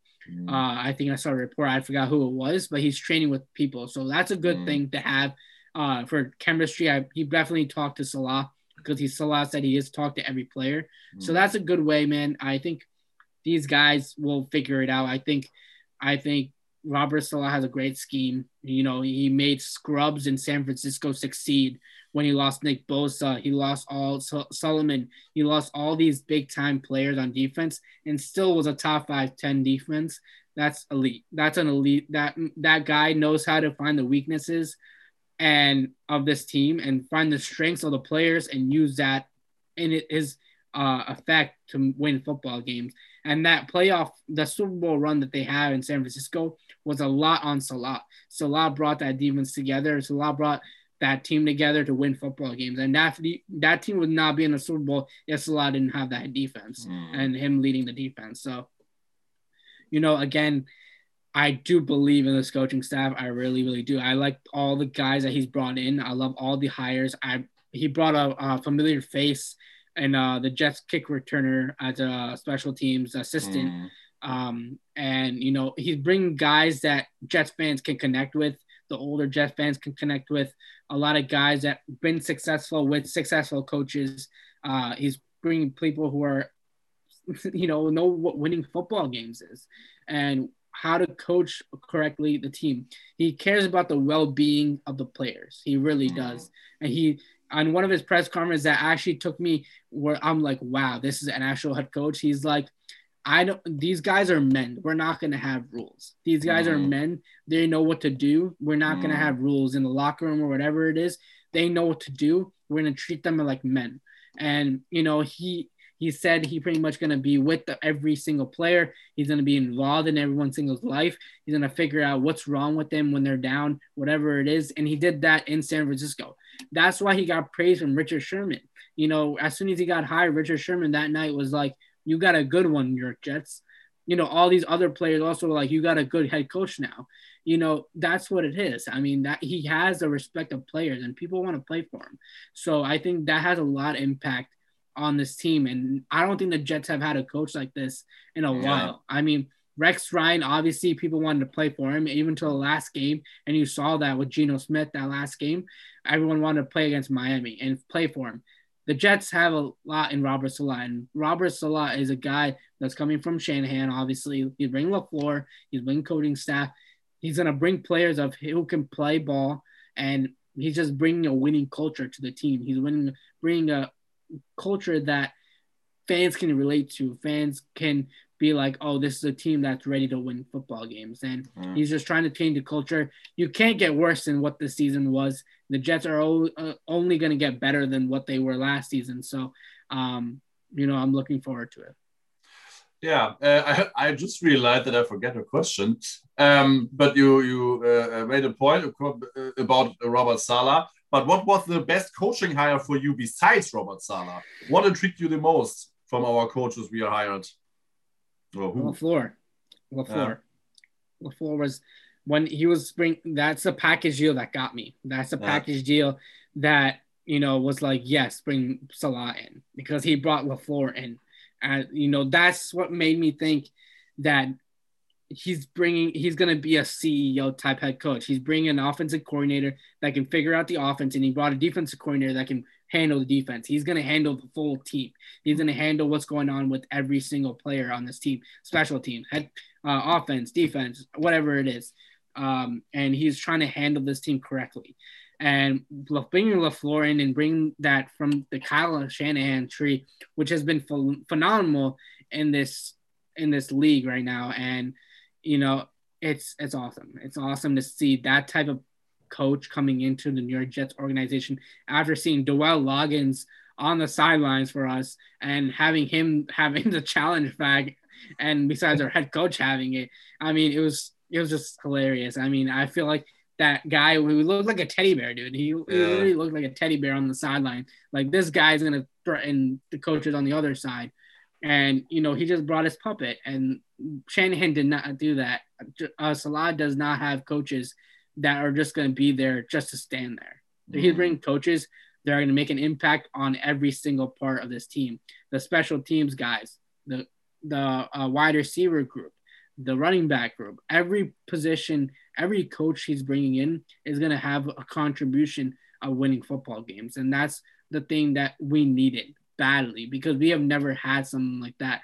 Joe Douglas is a the goat. If he can, if this is successful, he is he will get a statue uh, because you know this this hire could go so well for the Jets. I mean, better than having the worst of this stuff. Uh, obviously, coaching can we don't know until they play football games. We don't know how this coaching staff will gel, but this is the correct hire for them for this team. There was a lot of other market high. Eric Bieniemy was still on the market, and he mm. still will be on the market. Kansas City retains him. Um, you know, there's other opportunity. Arthur Smith was available. You know, all these other guys, but he chose a guy that wanted to be the CEO, the type of guy that players can reflect to. He was so Saleh was able to relate to New York in a way because of his brother who was near the uh, Twin Towers during 9/11. You know, he worked in that building, but he was able to survive, and that was a built connection for salah And mm-hmm. you know, having stuff like that, like the little things count. These little stories of athletes and players also go with coaches. And, you know, it goes a long way for them. They feel like a piece of their heart is in New York because of that moment mm. and they mm. want to play and they feel loved from all the people because of how big of a tragedy that was for everyone, yeah. especially for New York from Jersey. I mean, where I used to live, there was a hill on the top of the hill. I could, we could see when, when that 9 11 stuff happened. My, my, my dad used to tell me they used to see the smoke from okay like hundreds, hundred a hundred miles away from that hill. They saw mm. the smoke, okay. and that's how bad it was. Mm. So you know stuff like that like helps you know persuade these coaches. He probably went into Joe Douglas in the first interview was like, "I want this job. Yeah, this is a re- this is the way I want this job. I can make this team different. I have this is my game plan. This is what I want." And that's why he was brought in three times he had a virtual. He was brought in for a dinner. He went to go with the Eagles to do due diligence, and he came back the next day and signed the deal. Mm-hmm. And that's how it worked. And you know, I'm glad it worked out that way. We had one guy on Jets Twitter who was actually in the bushes at Florham Park. Yeah, yeah. Watching it. the bush so guy, yeah. Courtesy, courtesy to him to being doing that. That's yeah. that's some some great level, some great level stuff reporting. but you know, people wanted him. Fans did anyone do that for Gase? I mean, everyone when they no risk their lives, risk their lives of getting maybe arrested or whatever to go for Gase. No, everyone wanted Saleh. When people were like Saleh and they researched him, they figured out he's the guy. I mean, he's a leader of men. He's the that's the thing. He's a leader of men. He's a leader of the entire team. He's gonna look at out for everyone. And I can't praise him enough. I love Saleh. I, I have I have that um, Muslim type connection with him. And you know, I hope he could change this around because I do think he could be a very successful coach. He brought a coaching tree to make that successful happen. He's not putting all the pressure on himself. He's distributing it. So, I mean, it's it's great to see this coaching staff come together. LaFleur is going to be a huge improvement. If if it's Sam Darnold, bro, I hope you can fix him, man. I hope LaFleur yeah. can fix him. If it's Justin Fields, let's make him into a star. If Zach Wilson, make him into a star. Deshaun Watson's already a star, make him into an all pro quarterback. So I mean, it's it's gonna be interesting couple of months. We won't know who our real quarterback is until after the draft, probably. So um, you know, it's it's gonna be a hectic couple of months. If you need to guess, who will it be? to put you on the oh spot right here. oh Lord. Um I I just don't see Sam Darnold coming back, man. I, I really don't. Um, that's one guy I just don't see him coming back. Uh, the regression is real. The regression is bad. Uh, the contract, I don't think they would want to pay him after the year. Even if he has if he has a bad year, he's gonna be gone. The Jets miss out on a guy that they want if if they want Zach Wilson. I do think they go draft in a way. I, if Deshaun Watson does stuff doesn't happen, mm. um, and I think I hope I, like that's the number one guy that I want, Deshaun Watson. That's the that's mm what they should pursue this entire offseason if it's the only thing they do uh, is to get Deshaun Watson. But um, I would try to like I had a debate actually about Justin Fields or Zach Wilson as number two. Um, you know, this is gonna be a debate until draft day. Yeah. Um, but um, you know, I, I like both quarterbacks. I'll be happy with both. Uh, they okay. both have talent, but I do side with Justin Fields a little bit more. Yeah, okay. In a way, uh, I do like Zach Wilson a lot, but when you saw Justin Fields film, um, and just his grit, just mm. his mentality on the field and his leadership, um, just his arm strength, um, and like just everything, all his decision makings are insane, and they're really, really good and high standard decision makings. I know he has a lot of interceptions, but there's one thing that people don't see that Ohio State runs where um, wide receiver option routes, which mm-hmm. are people they just go down the field and Fields doesn't know until 15, 20 yards until what their receivers are going to do okay. with which route. So they don't break until like 14, 15 yards. And that's where he just chucks it up because obviously the pressure is going to get to him and how long is he going to stay in the pocket. So a lot of his interceptions come through that way. Mm-hmm. I think Justin Fields a more complete player, obviously competitive wise. Um, you know, he made it to the big stage in his final year. Uh, he overcame injury. He has the grit that he is. He feels. It seems like he's a more Joe Douglas type player with the grit and whatever he has, all the talent he has, and um, you know, I nothing to ignore about Zach Wilson's talent. Obviously, he has the arm strength. Obviously, he's the, fits the scheme a little bit better. Um, you know, but scheme sometimes doesn't always matter, uh, especially with mm. quarterback. If you're a good quarterback, you'll adjust to it, uh, whatever scheme it is. Especially in your rookie year, you'll figure it out. Um, but you know, I think, um, you know, Justin Field is the guy right now for me. I like him. I like him a lot. Um, you know, but I'll be happy with both. Uh, Zach Wilson has the arm strength. He has a talent. You know, he he threw for six, seven touchdowns. I know he's in more of the lower ranking teams, mm. but I honestly I don't look at that way. I don't look at that stuff. I just look at his mechanics. I look at all that stuff, and that's how you correctly uh, look at a prospect. And you could say that about Texas Tech with Patrick Mahomes. Who did he play? And in his year, and he's he's probably the best. He's the face of the league right now. So, um, you know, it's it's just who they feel is the right quarterback. I'm on board with because I do trust his coaching staff a lot. I really do. Like I said, all this throughout this podcast is I do trust him. I do trust his coaching staff, and I'll be fine if it's Sam Darnold or Deshaun Watson or Zach Wilson, Trey Lance. Even I don't care who it is. Um, you know, just win the football games. Just be consistent. You know, stay with us for more than maybe a year or two, yeah. and then maybe we can consistently build around you because that's what the Jets need. Um, and you know, I hope it's the I hope it's Deshaun Watson, but I hope uh, if not Deshaun Watson, I would go uh, rookie quarterback.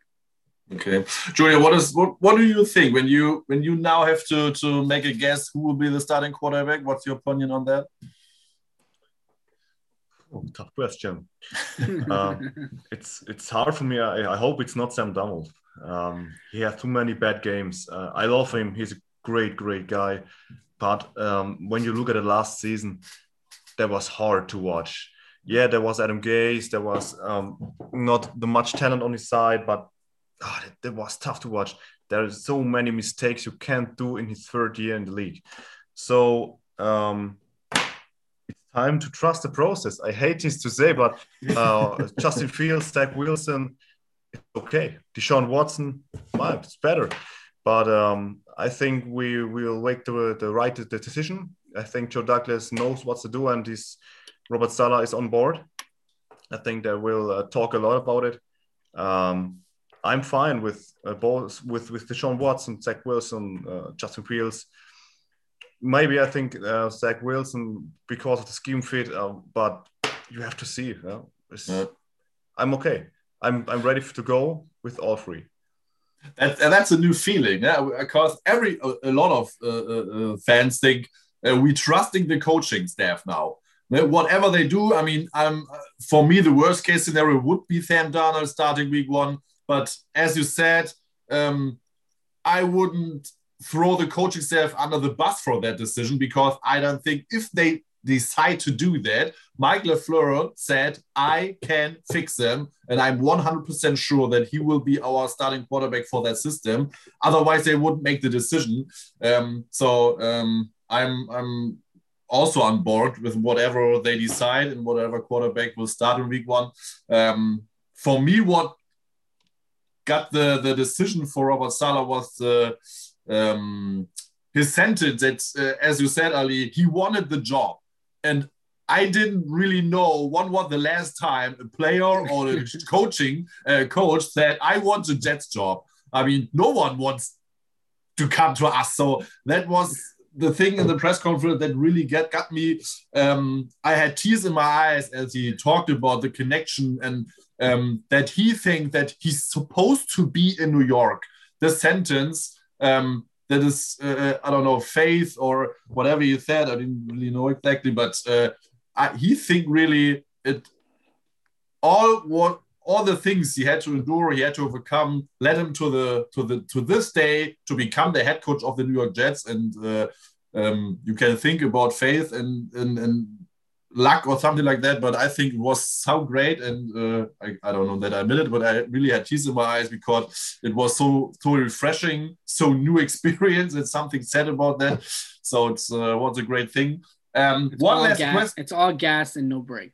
Yeah, really right. You know, it's a great it's a great mantra. Um, one last question because the news came up yesterday. Uh, we hired Steve Scarnecchia, uh, the son of longtime offensive line coach from the Patriots, Dante Scarnecchia, as chief of staff. Uh, what exactly is his responsibility? What is a chief of staff? I don't really think that we had a chief of staff before. so, do you know what his, uh, his his responsibilities are? What does he do in the organization? Um, I think like I think he just added his own spot on the on the coaching okay. staff. Honestly, okay. I really do think that because I think yeah. we really I don't think we had one uh on our team, yeah. and I think you know he was part of the. I believe he was part of the um the Deflategate yeah. stuff. Um, with Patriots. Yeah, uh, I do. I think that one that's the one thing. Um, you know, I was kind of confused in a way. Yeah. Um, but all the other hires have been pretty good. uh, so I'm just like, maybe the, he, I don't think he'll be very involved. Ah, okay. Um, I don't think he. I think he's just gonna be one of those guys that just stay around and hmm. you know does whatever. But um, I don't think his. I don't know the actual definition of his role. Yeah. Okay. I, I, I think I think he's just gonna be like like relevant here and there. Yeah. Uh, Rich Cimini, I think tweeted something about it, but Mm. um, you know, I'm just trying to pull it up, but I think he is gonna be more of like behind the scenes type stuff. Ah, okay. Okay. I don't think he's more. I don't think he's more like very coaching. Yeah. As, eh, that's just my opinion. I could be completely wrong. Yeah. Uh, but when I think of chiefs of staff, I think he might be like a guy that just helps Saleh in a way. Yeah. Um, like just go through everything, all the motions and stuff. Um, Okay. Let me see if I can pull this up. Um,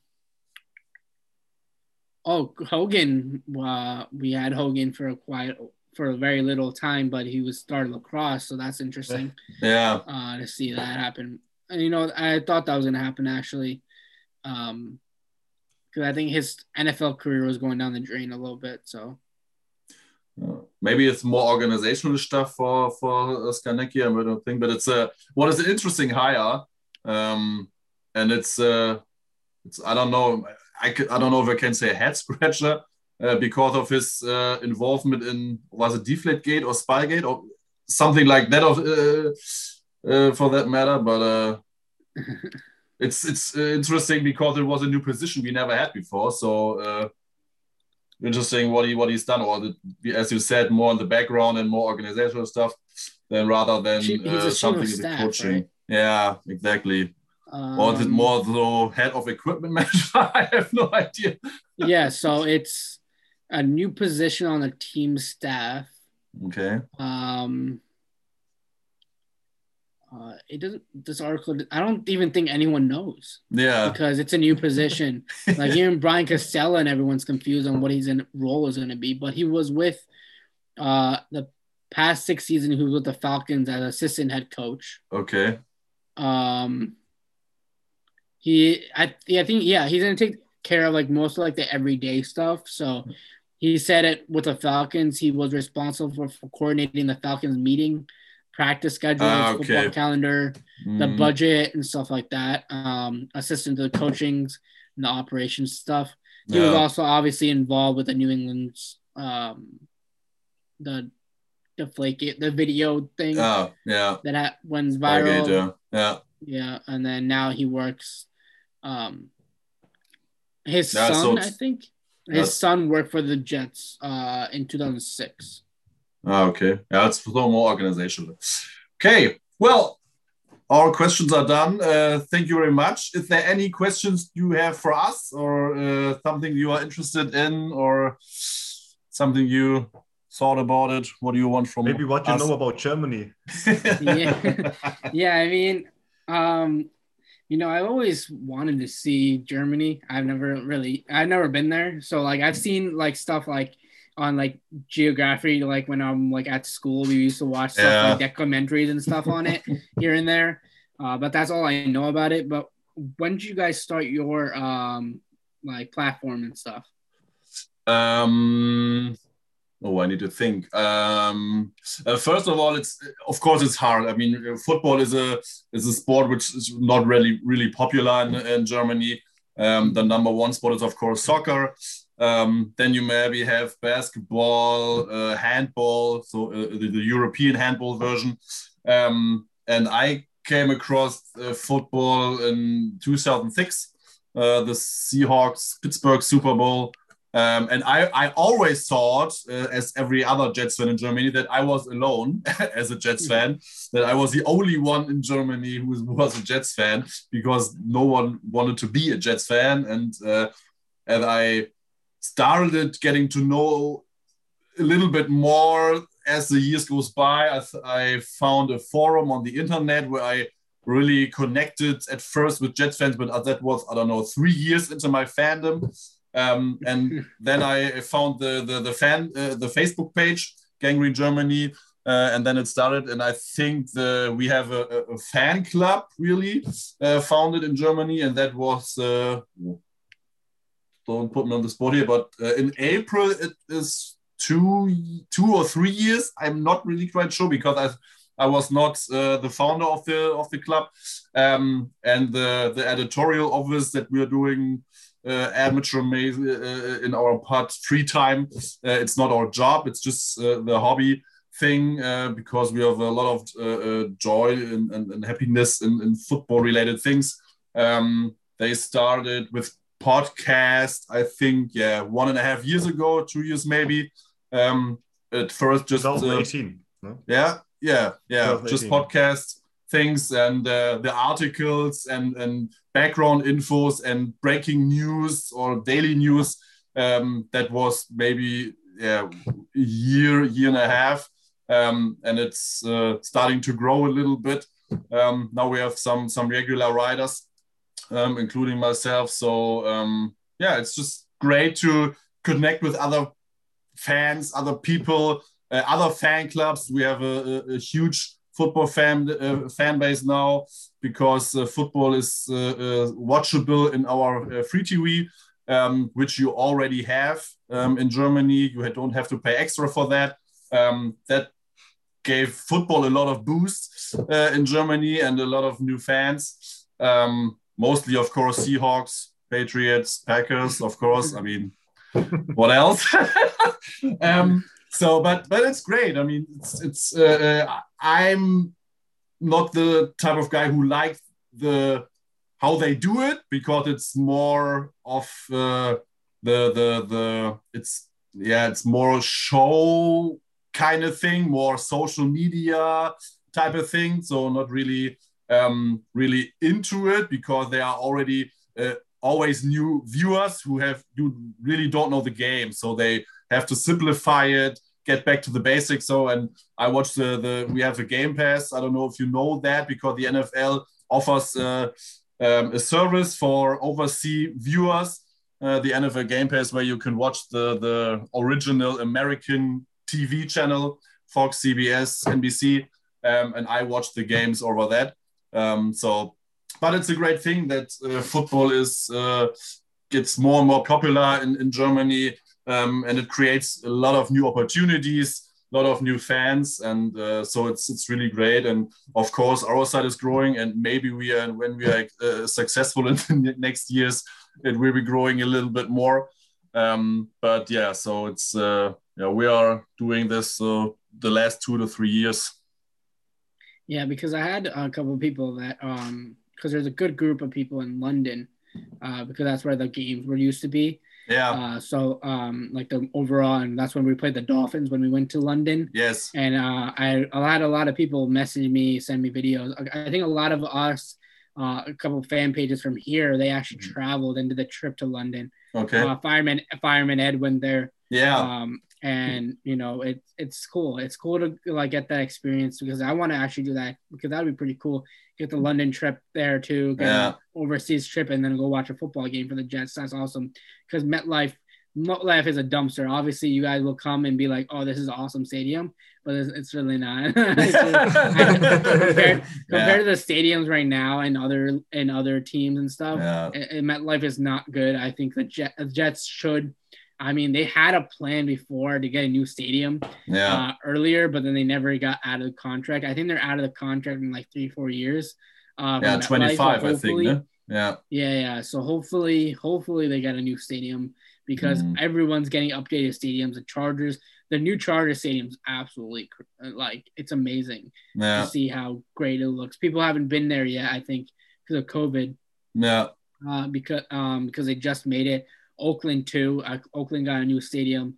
Uh, well, not Oakland now, but um, you know they got a new stadium too. So um, yeah, I mean everyone's getting an upgrade besides the Jets and the Giants. So hopefully, hopefully we can get out of this contract as soon as possible and get a new stadium because honestly, the best part of the thing is the stadium experience, the fans experience. Yeah, and I yeah, think definitely. we need to get a bigger stadium and you know that upgrades a lot more venue you know money for them too because yeah. people would want to come see that stadium you know mm. and, and then you got new york right there so you they would come there to see a game and then go to the freaking new york city which is right there like next to it so um you know it's a lot of interact like because they're thinking of doing it in long island uh, which is a perfect spot. That's where a lot of other teams, and that's where they used to practice. Actually, okay. Um, they used to practice when Wayne Chrebet was playing for the Jets. Mm. They used to uh, they used to play at uh, Hofstra University. That's where they used to practice, and that's where they always used to be. And then after we got into MetLife, that ended. So, Mhm. um, yeah, I mean, meeting overseas people is awesome, like the fans like that, because like obviously we have a perspective of like we were in New Jersey, New York. We had we pretty much it makes sense to root for the team nearby. Yeah. But like for me, people are like, "Why are you a Lakers fan?" Like, why- why- there's a story behind it all the time with which team you pick. Like my story is my dad. You know, my story is Kobe, and then like a lot of people are like, "Oh, okay, that makes sense." But then Mhm. people who are overseas and you don't more your main sports are either like football, uh, like soccer, um, and then all these other sports, and you're just like, "Wow, why? Uh, I how'd you become a Jets fan from all the way over there? Like, Yeah. how'd you how'd you get into this misery from all the way over there?" Yeah. but um, you you stay grinding with it and you know stay loyal to it.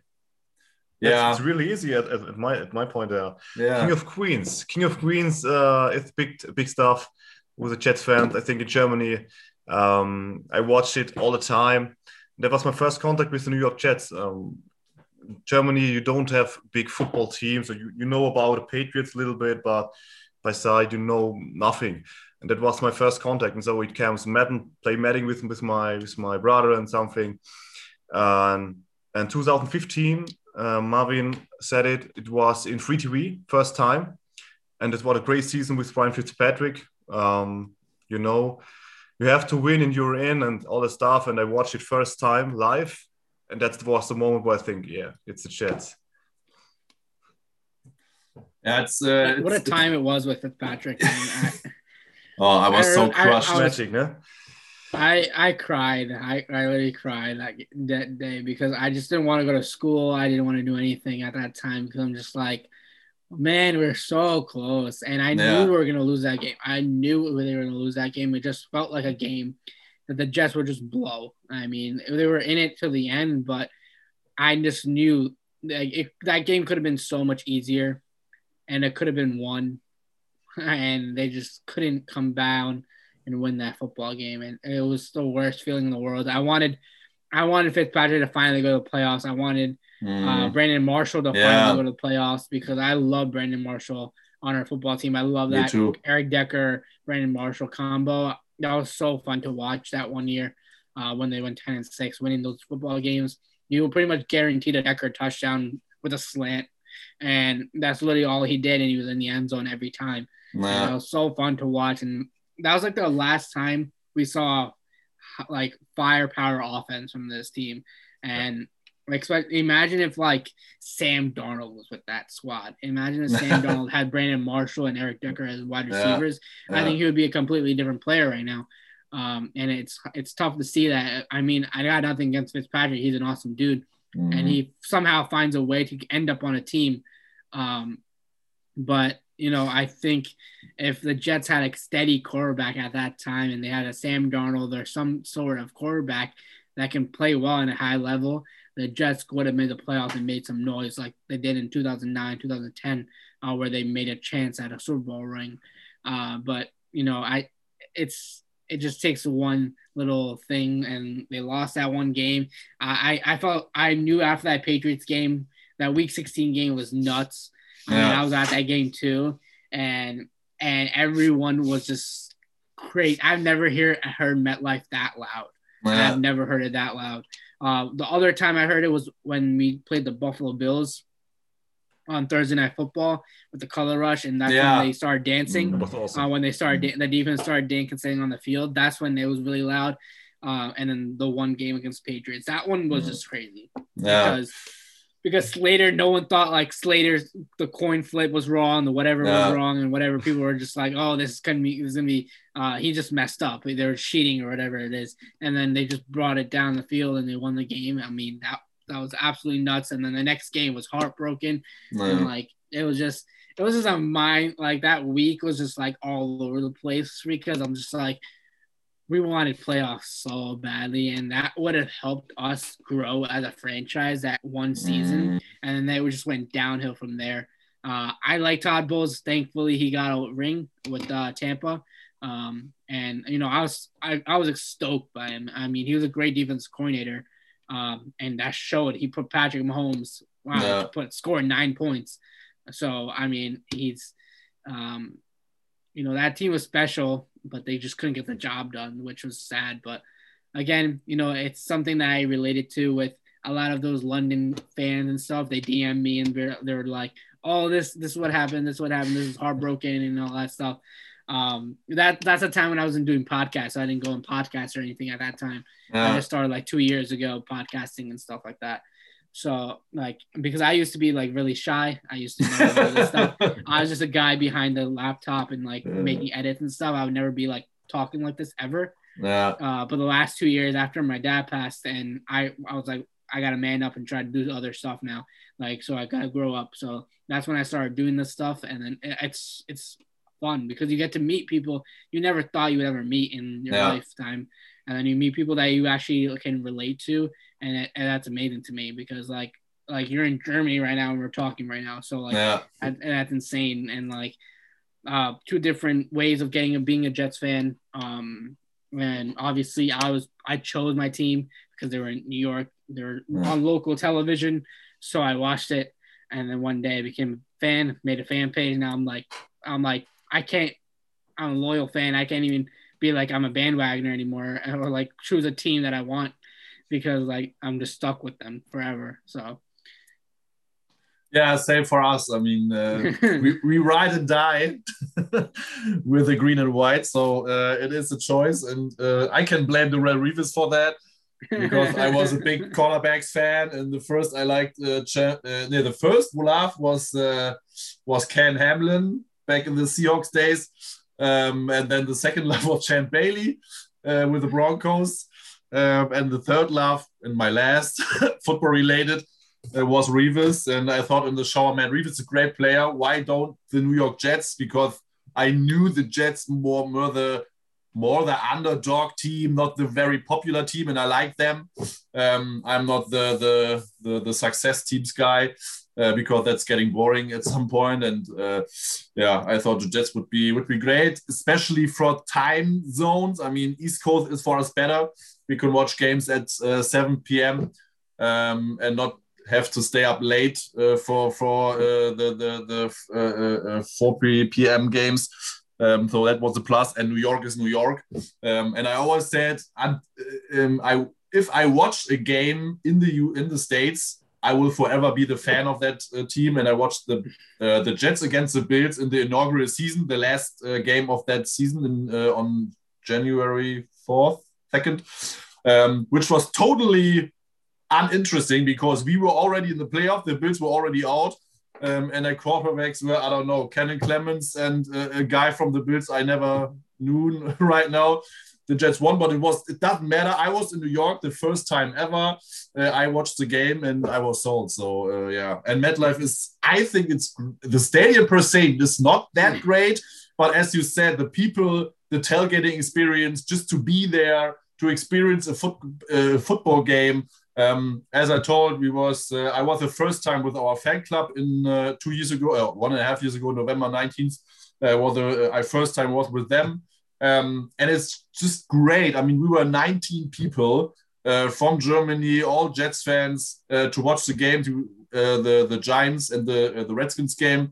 Um, we saw, and uh, we connected with uh, with the Washington Jets fan group, with the North Carolina Jets fan group um, from from Wilmington. So it's so great. I have a great friend out of it, which I um, regularly been in contact with since then um, and you get to know such great people and they organized uh, three uh, women organized uh, tailgating in washington just for us uh, so we can celebrate i mean it was so awesome and i hope julian can experience it in the last couple in the next couple of years um, this year it will be a little bit difficult i am afraid but uh, hopefully next year um, and it's it's so great to to meet other people um, and to talk just Jets football. And uh, as you said, it's uh, it's the best. I mean, the people are the best. The people make the fandom just great as it is, especially the Jets fans.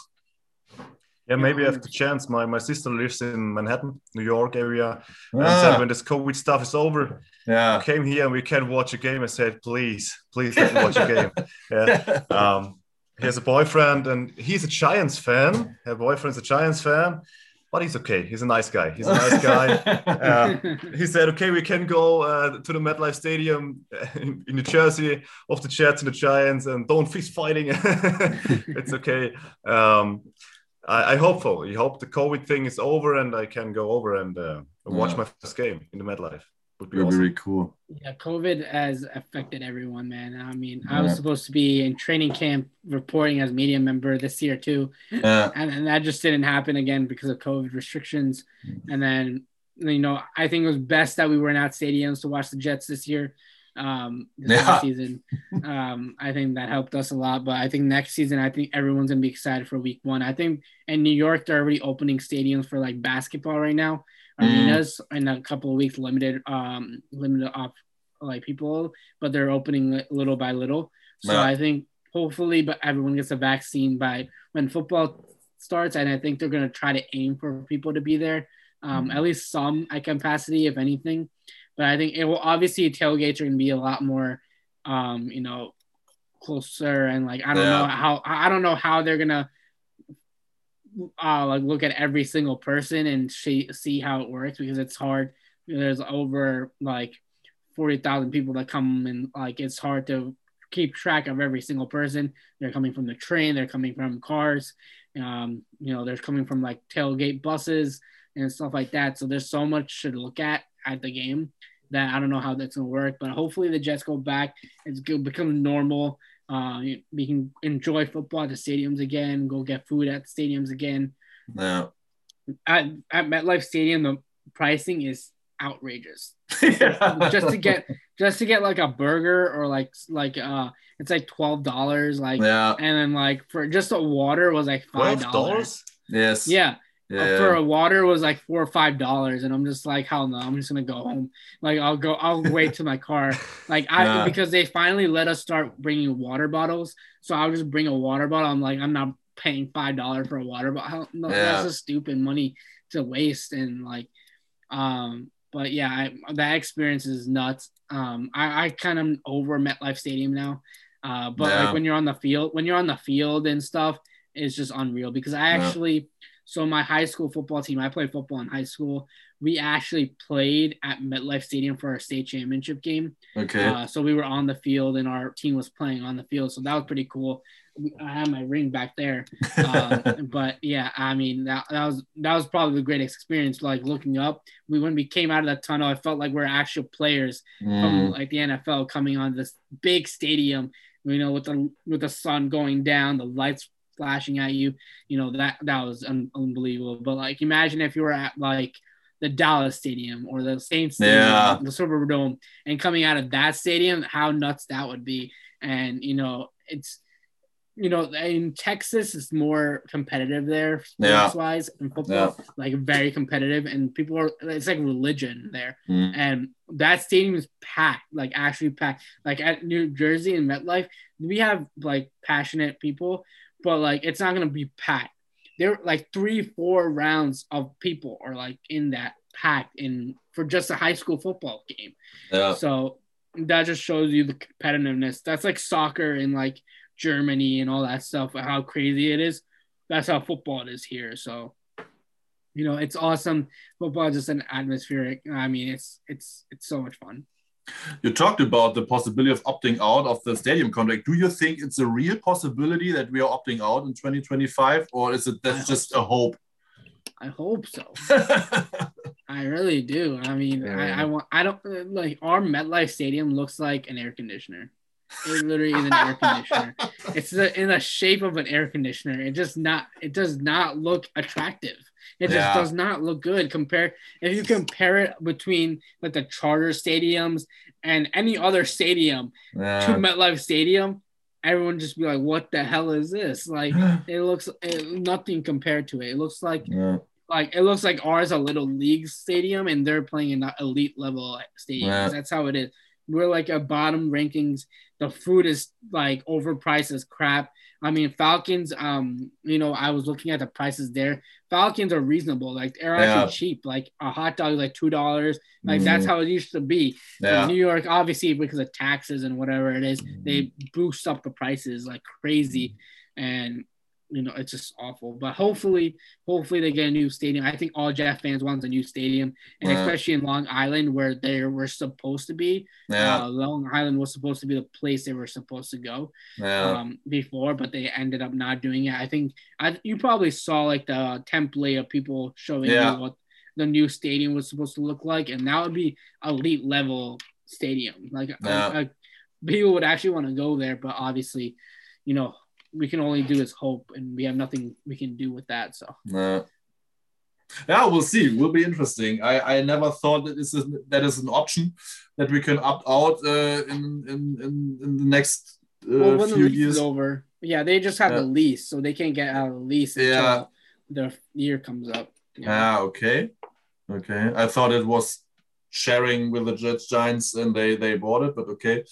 It's the uh, Giants can have that crappy stadium. yeah, of course. Yeah, we want our own. Yeah, that would be great. Yeah, we'll see how that goes. So, Ellie, thank you very much. Um, now we talked almost two hours, and it was so so great um, to have you here on our podcast. Um, really appreciate it, and I hope you had a lot of fun.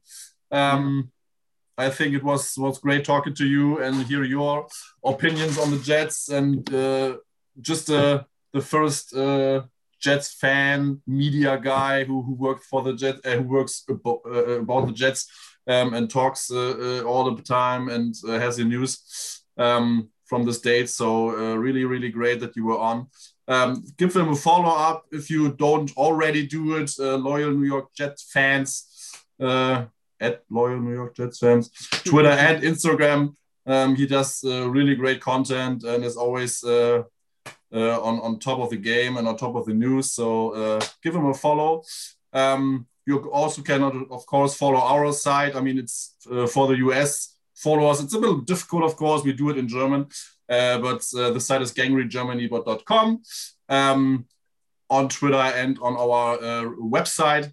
Um, so maybe um, if you can understand German, or for every German who can who watch us and hear us uh, watch the site, um, follow us on Twitter.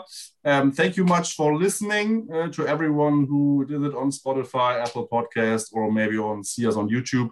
Um, thank you very much, and uh, thank you, Julian, for taking the time. Thank you, Ali. Thanks again, and have a good night, everybody. Bye. See you. Guys. Bye.